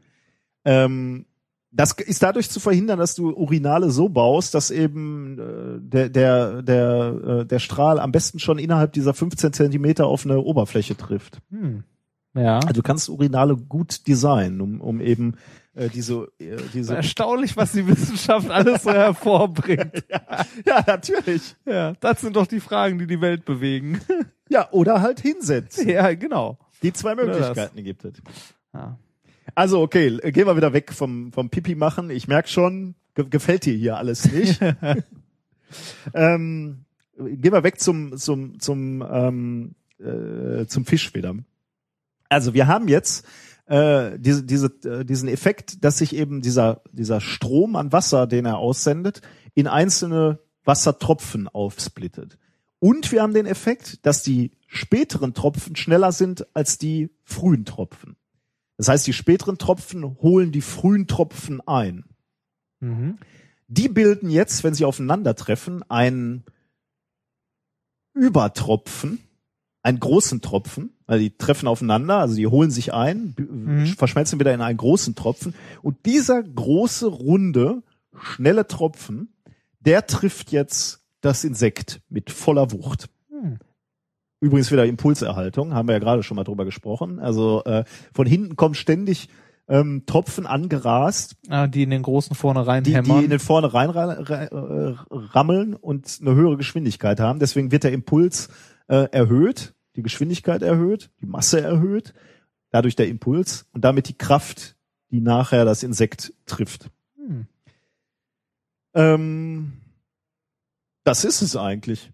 Das ist schon erstaunlich. Also, Also äh, relativ viel Physik, ja. was, was der gute Fisch da so anwendet, um im Grunde genommen dann ein Insekt auszunocken, kann man sagen. Ähm, die, die Kraft, die dann so ein Insekt äh, trifft, also äh, ist auch in dem Paper dann beschrieben, ähm, die, die Kraft, die äh, das Insekt dann trifft, ist, ähm, also haben sie Beispiel berechnet, äh, fünfmal so hoch ähm, wie die Kraft, die der, ähm, die der Fisch eigentlich durch Ausstoßen von Wasser erzeugen könnte. Eben durch diesen Trick, dass er eben hin, nach hinten hin nochmal so ein bisschen Gas gibt. Ist gut, ne? Das ist schon, ja. Wer ist der natürliche Feind dieses Fisches? Das weiß ich, das kann ich dir nicht sagen. Der Mensch wahrscheinlich. Im Zweifelsfall immer der Mensch. ja, das stimmt. Schon erstaunlich, ne? So ein, ja. so ein kleines Ding. Hat er natürlich wahrscheinlich wieder nur zufällig rausgefunden, der kleine Racker. Aber Ah, hat sich durchgesetzt. ja, Ein Hoch auf die Evolution. natürlich. Ja, fragt sich nur noch, wann, wann sterben die Männer äh, mit dem größeren Splashback aus? Ja, das, äh, das kommt halt drauf an, wo du dich befindest. Ne? Also gibt äh, Gegenden, wo das vollkommen egal ist. ja, stimmt. ja, naja, ja, aber äh, schön. Haben wir sogar noch mal ein Bio-Thema drin gehabt. Ja, ich habe heute nur Biothemen gehabt. Echt? Was war denn dein erstes nochmal? Der Ach, Kopfschmerz. Fliegenkönig. Ah ja, stimmt. Der Fliegenkönig. Ja, kommen wir zu äh, zum letzten Thema unserer heutigen Sendung. Äh, also das letzte wissenschaftliche Thema der heutigen Sendung, das ich äh, grandios nicht vorbereitet habe. Es wird sehr kurz ausfallen, es sei denn, du bringst noch etwas dazu bei. Es geht um, äh, um eine leicht umstrittene Studie von äh, schon mal gut an. ja, ja, naja. Äh, erschienen äh, im, wie hieß das äh, Journal? Äh, Philosophical Transaction of the Royal Society B. äh, und zwar äh, geht es um einen Review-Artikel von Tracy äh, Valancourt von der Universität äh, Ottawa.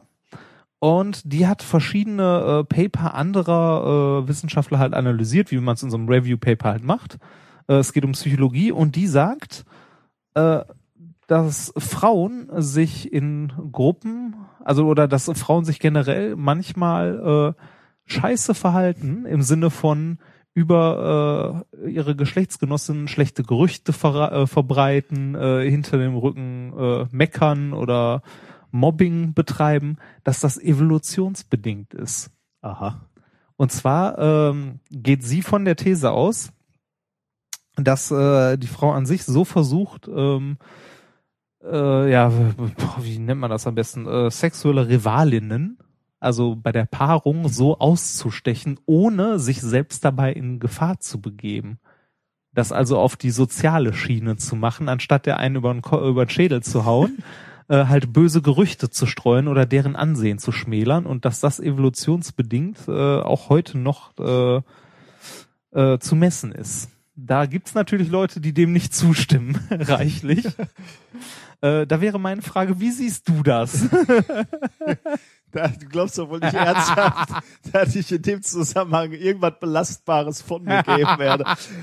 Du, du, du fragst dich allen Ernstes, warum ich mich auf Modellsysteme wie den äh, Fliegenfisch, nee, den äh, Dingenskirchen, die, die, die Fruchtfliege stürze äh, und da ähm, über das Paarungsverhalten schwadroniere und jeder darf reinlesen, was er will und du glaubst, dass ich diese, diese abstrakte Ebene verlasse und jetzt direkt ans Objekt gehe? Ja, du kannst zumindest mal antun zu sagen.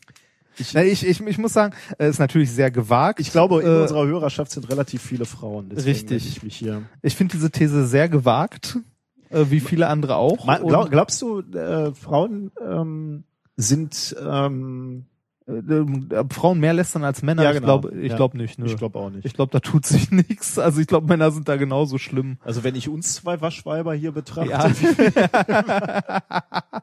Wir immer über die Kollegen herziehen. Das- dann ja. kann ich mir kaum vorstellen. Nee, das, das ist auch ein Grund, wo, also ich kann, also ich finde das auch ein bisschen, also ich finde das ein bisschen weit hergeholt. Also ich glaube schon, ähm, dass zu dem sozialen Spiel gehört, äh, dass du versuchst, ähm, gut dazustehen. Du wirst, äh, du wirst jetzt nicht, also äh, wird sicherlich Leute geben, denen das völlig egal ist, wie sie wahrgenommen werden, aber im Grunde genommen versuchst du schon irgendwie in dem sozialen Spiel mitzumachen und irgendwie einigermaßen Ansehen zu haben. Du willst halt nicht der Doofe sein. Aber äh, jemanden bewusst auszustechen oder äh, Also ich, ich glaube, unter Jugendlichen ist das schon sehr üblich, dass du versuchst in deiner Peer Group eher einer der ähm, Wichtigen ah, okay, zu sein. ja. Und ich könnte mir vorstellen, in gewisser Weise wird das sich auch übertragen und dann auch, ähm, also ich, ich also bringen wir das jetzt mal, also dieses Balzverhalten von Männern Ja. in, in Fitnessstudios oder in in äh, in, in Sporteinrichtungen, äh,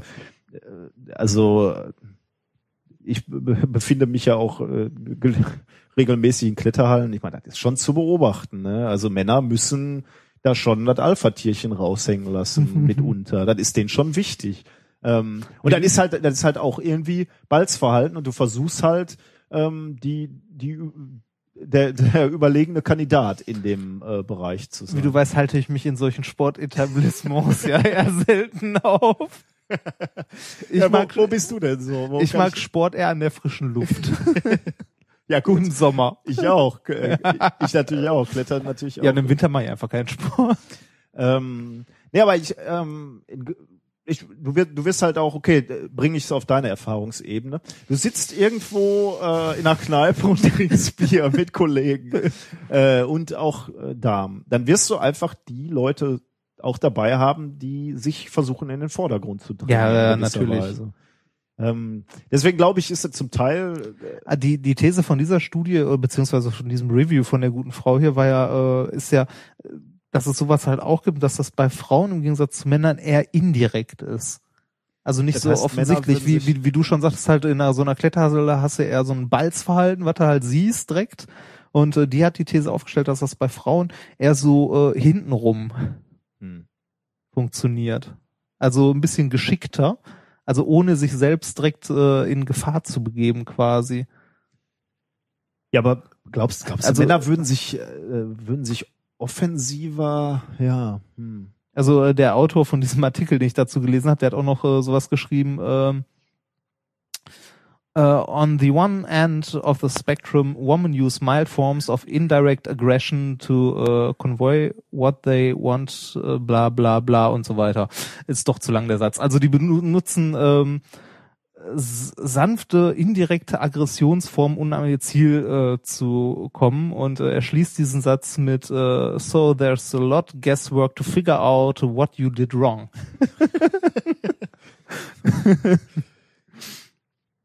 Also, ähm, Also es ist eher, eher, so auf die indirekte Schiene geht. So die intelligentere Variante von jemandem ein Bein stellen.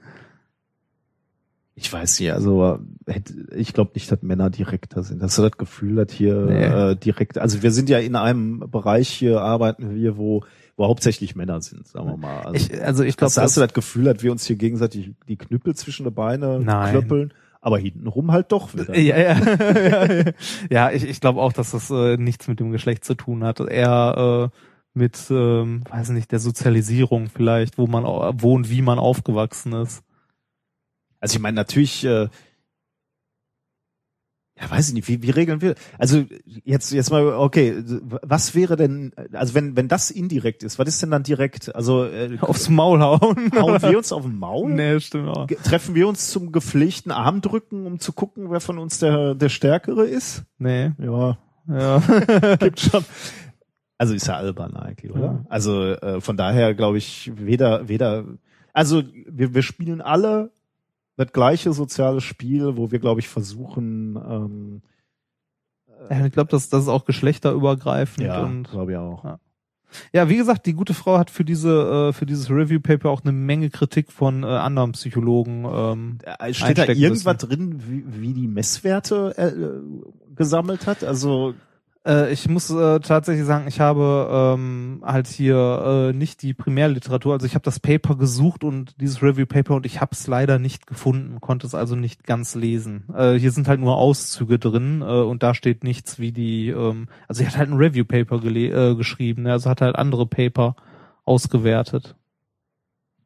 da musst du doch zum Objekt gehen, Ja, ja. oder? Ja, denke ich auch. Also ohne ohne Messwerte nix. Ja. naja, wie Also gesagt, wir, wir bieten uns an, äh, demnächst in äh, Frauenklüppchen zu kommen und äh, ist es soweit, verkaufen wir uns. was, was heißt, hier ist es soweit? Es war nie anders. Ja. Äh, wir sind gerne bereit, auch dort Forschung zu machen. Wir sind immer, wir sind immer bereit zu forschen für Geld. für, das, für Geld. Aber auch schon mal für ein Ja. Bier und warmes Essen. Ja. Äh, Gut, so, fertig. kann man nichts machen, ne? Oder? Ich habe noch ähm, Ach, eine, noch was, ne? eine, eine ein Kle- Anliegen, oder? Ja, Oder was ist ach, das? ah, das klingt, äh, Anliegen klingt jetzt so. Nein, ich möchte nur darauf aufmerksam äh, machen, dass es Ich das überlege gerade, ob ich das kenne. Ich Äh, nicht. ich möchte euch den Open Access Button vorstellen. Ähm, der ähm, über Open Access haben wir auch in der letzten Folge, glaube ich, mal. Wahrscheinlich haben wir immer mal wieder drüber gesprochen. Ne? Ja, ähm, ja. Wir haben das Problem, Auch schon ausgiebig. äh, dass wir immer mal wieder in Mauern laufen.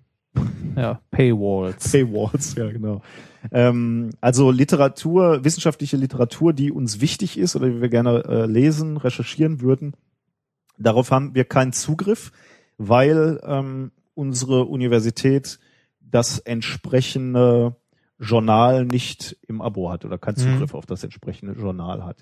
Da haben wir euch in der letzten Folge schon erzählt, dass das in gewisser Weise ein Skandal ist oder oder ein ein äh, anachronistisches äh, Bezahlmodell, Ja. ähm, äh, weil weil ähm, wir kreieren die Inhalte und zahlen trotzdem noch wir- für die Inhalte. wir kreieren die Inhalte, indem wir Wissenschaftler ähm, die, diese, diese Publikation schreiben.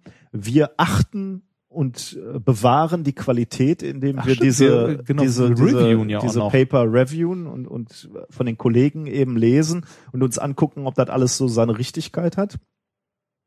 Dann wird es von den Journalen veröffentlicht. Äh, und dann müssen wir Wissenschaftler wieder dafür zahlen, ähm, dass wir darauf zugreifen können. Also ich selber habe Artikel geschrieben, auf die ich selber keinen Zugriff habe, äh, weil meine Universität das entsprechende Journal nicht im, äh, im Abo hat quasi. ja. Und das ist insofern ein Skandal und muss geändert werden, weil ähm, ähm, die Verlage damit natürlich viel Geld machen, aber geschenkt. Das würde man sagen, ist okay, wenn sie dafür einen Gegenwert bringen würden. Aber es ist insofern insbesondere ein Skandal, weil die Steuerzahler, also alle, alle Menschen in Deutschland, Mhm. diese Forschung finanzieren, die Forschung, die wir hier machen, der Steuerzahler dann aber nicht darauf zugreifen darf, auf dieses Wissen, was gesammelt wurde. Und das ist äh, in der Tat ein System, was es zu ändern gilt. Und ähm, da haben wir äh, etwas Spannendes gefunden, ein, eine Aktion, die ich glaube in der letzten Woche gestartet wurde. Äh, die heißt eben Open Access Button. Ähm, das ist ein Button, den ihr installieren könnt in eurem Browser. Das ist dann, äh, der sitzt dann dort als Bookmark quasi. Und ihr könnt da dann, oder eher so als Wissenschaftler oder als forschender Mensch, ähm, könnt ihr dann draufdrücken, wann immer ihr in eine Paywall rennt. Also wann immer ihr ähm, an Literatur, die ihr benötigt für eure Forschung, nicht drankommt. Ähm, das hat zwei Ziele. Zum, zum einen will man Daten sammeln, also man will aufzeichnen, wann und wo Wissenschaftler eben in diese Paywalls laufen, die dann in gewisser Weise eben fortschrittshemmend sind, weil immer wenn, wenn, dann, wenn, wenn Daten und Wissen nicht zur Verfügung steht, ähm, ist das äh, natürlich ein Problem. Äh, und, und äh, Ich habe es während meiner Diplomarbeit mehrmals äh, gehabt, dass also häufig, dass ich äh, aus besagter Zeitschrift, die, die du auch gerade schon erwähnt, also nee, du hast die Zeitschrift selbst nicht erwähnt, aber es war glaube ich, also bei mir war es häufig Diamond and Related Materials, dass ich Paper daraus brauchte. Und äh, unsere Uni hatte irgendwie Lizenzen bis 94 und dann irgendwie nicht mehr aus dem Elsevier Verlag, weil die irgendwie ihr Bezahlmodell geändert haben und plötzlich jede Hochschule einzeln zahlen musste, es wurde viel zu teuer. Äh, und äh, ich habe einen Haufen dieser Paper nicht bekommen, also die ich gerne lesen wollte und halt auch keine Ahnung hatte äh, dadurch, was andere Leute schon vor etlichen Jahren gemacht haben, weil ich an die Sachen einfach nicht rankam, äh, was bei mir dazu führte, dass ich dann angefangen habe, alte Schulfreunde anzuschreiben, beziehungsweise Leute an, die ich kannte, die an anderen Universitäten studieren, ähm, die dann eventuell Zugriff auf dieses äh, Paper hatten und äh, mir das dann äh, auf so halblegalem Wege eigentlich haben zukommen lassen, Ja. ähm, das, äh, weil es halt anders nicht ging und das ist äh, eigentlich ein Unding, das darf nicht sein. Da hilft eben dieser Button, äh, zum einen wird eben aufgezeichnet, wann du mal wieder in so einer Paywall rennst und zum anderen stellt also die, die, die Webseite, die dahinter steht, dann noch ähm, Tools zur Verfügung, mit denen du ähm, versuchst, die, den Text, den du suchst oder das Manuskript, das du suchst, in ähm, anderen Datenbanken zu finden, wie zum Beispiel Archive oder, oder PubMed Central, also wo, wo so ähm, äh, Veröffentlichungen ähm, ja ohne also ja wie sagt man ohne ohne Paywall hinterlegt werden sagen wir mal Ja. ähm, der erste Punkt also diese Aufzeichnung diese Datensammlung hilft natürlich gerade Wissenschaftlern äh, aufzuzeigen, wie, wie oft passiert denn sowas eigentlich? Weil die, die Verleger, die behaupten in so Diskussionen immer gerne, das ist alles gar kein Problem, weil die Organisationen, für die die Wissenschaftler arbeiten, die haben ja den Zugriff auf, auf diese Journals. Also von daher gibt's überhaupt kein fortschrittshemmendes System. Ähm, und hier kann man jetzt wirklich mal aufzeichnen, äh, dass eben doch ständig und immerzu ähm, man gehindert wird, an Literatur zu kommen. Ähm, und auf der Webseite kann man sich das auch angucken. Die haben eine sehr schöne Weltkarte oder auch Ausschnitte von, von Karten, wo man sehen kann, wo gerade aktuell Leute gegen eine Paywall gerannt sind quasi. Ja, ähm, also guckt euch das mal an und wenn ihr in der Forschung tätig seid oder wenn euch das auch immer mal wieder ärgert, äh, macht da vielleicht sogar mit, ähm, installiert euch den Button und liefert ein paar Daten, äh, damit wir ähm, dieses System ändern können. Jo, Ja. Dankeschön. bitteschön. nee, ich finde äh, auch, das ist ein extrem wichtiges Thema. Also jeder, der irgendwie so in äh, Richtung äh, Research unterwegs ist, also irgendwas macht, äh, kennt das Problem, der hat es täglich.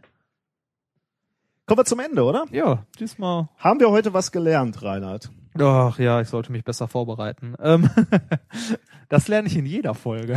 Super, nein, ne? nein. Du lern, da lernen würdest du was, wenn du was Ja. daraus lernen würdest. Ja, stimmt. Du merkst es immer. Ja, ich, wieder. ich merke es immer wieder, genau. Das, äh, das habe ich heute gelernt. Ähm, zu wenig Sex kann tödlich sein.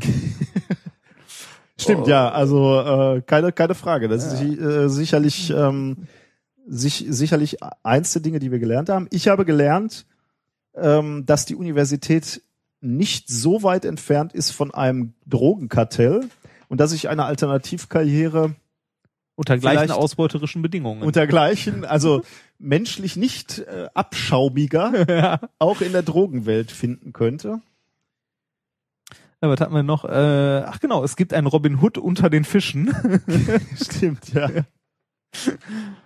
Und wir haben noch ein Paper zerrissen, äh, was sich damit beschäftigt hat, dass Frauen angeblich mehr zer zerstörerisch lästern. ja, Das haben wir abgelehnt. ja. Das wurde von uns abgelehnt. Oh, und wir haben Fragen anderer Podcaster äh, versucht zu beantworten. ich habe mich, ich hab mich bei der Erklärung etwas äh, verloren, Ein bisschen, ich. ja. Äh, aber ich, äh, aber ich glaube, zusammenfassend haben wir es, glaube ich, äh, halbwegs gut erklärt. ich hoffe ja. Ansonsten müsst ihr euch nochmal melden. Aber ich fand das mit diesem Orbit so spannend. Ich glaube, Ja. das hat mich etwas weggetragen. Aber ich hoffe, du konntest danach noch äh, schnell ähm, das Nötige über. also ich glaube, man konnte raushören, was, was das Wichtigste war, halt die, der Impuls und die Richtung und nicht einfach nur die Energiebeträge.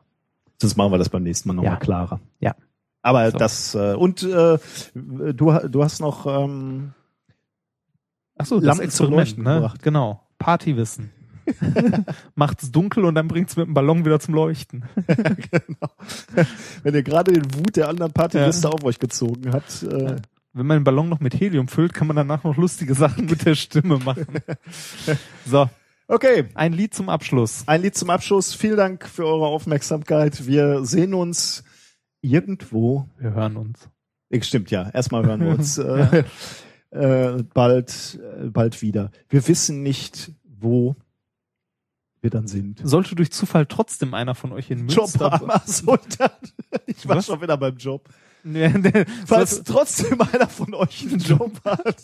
nein, sollte einer von euch trotzdem zufällig in Münster bei dem äh, eine Karte ergattert haben für die Science Slam Meisterschaft, würde es mich sehr freuen, wenn ihr ganz laut jubelt und danach mit mir Bier trinken geht.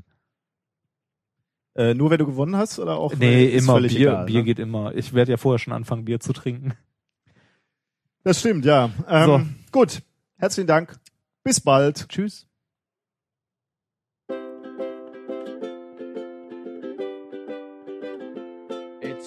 Ring-shaped collider for particle research built to answer questions about the nature of the universe. Inject hadrons into the ring and round and round they go, recreating the conditions 15 billion years ago. Oh, round, round, round, round the particles go round 10,000 times a second through a tunnel underground. Oh, round, round, round, round the particles go round. We're smashing them together so new theories can be found.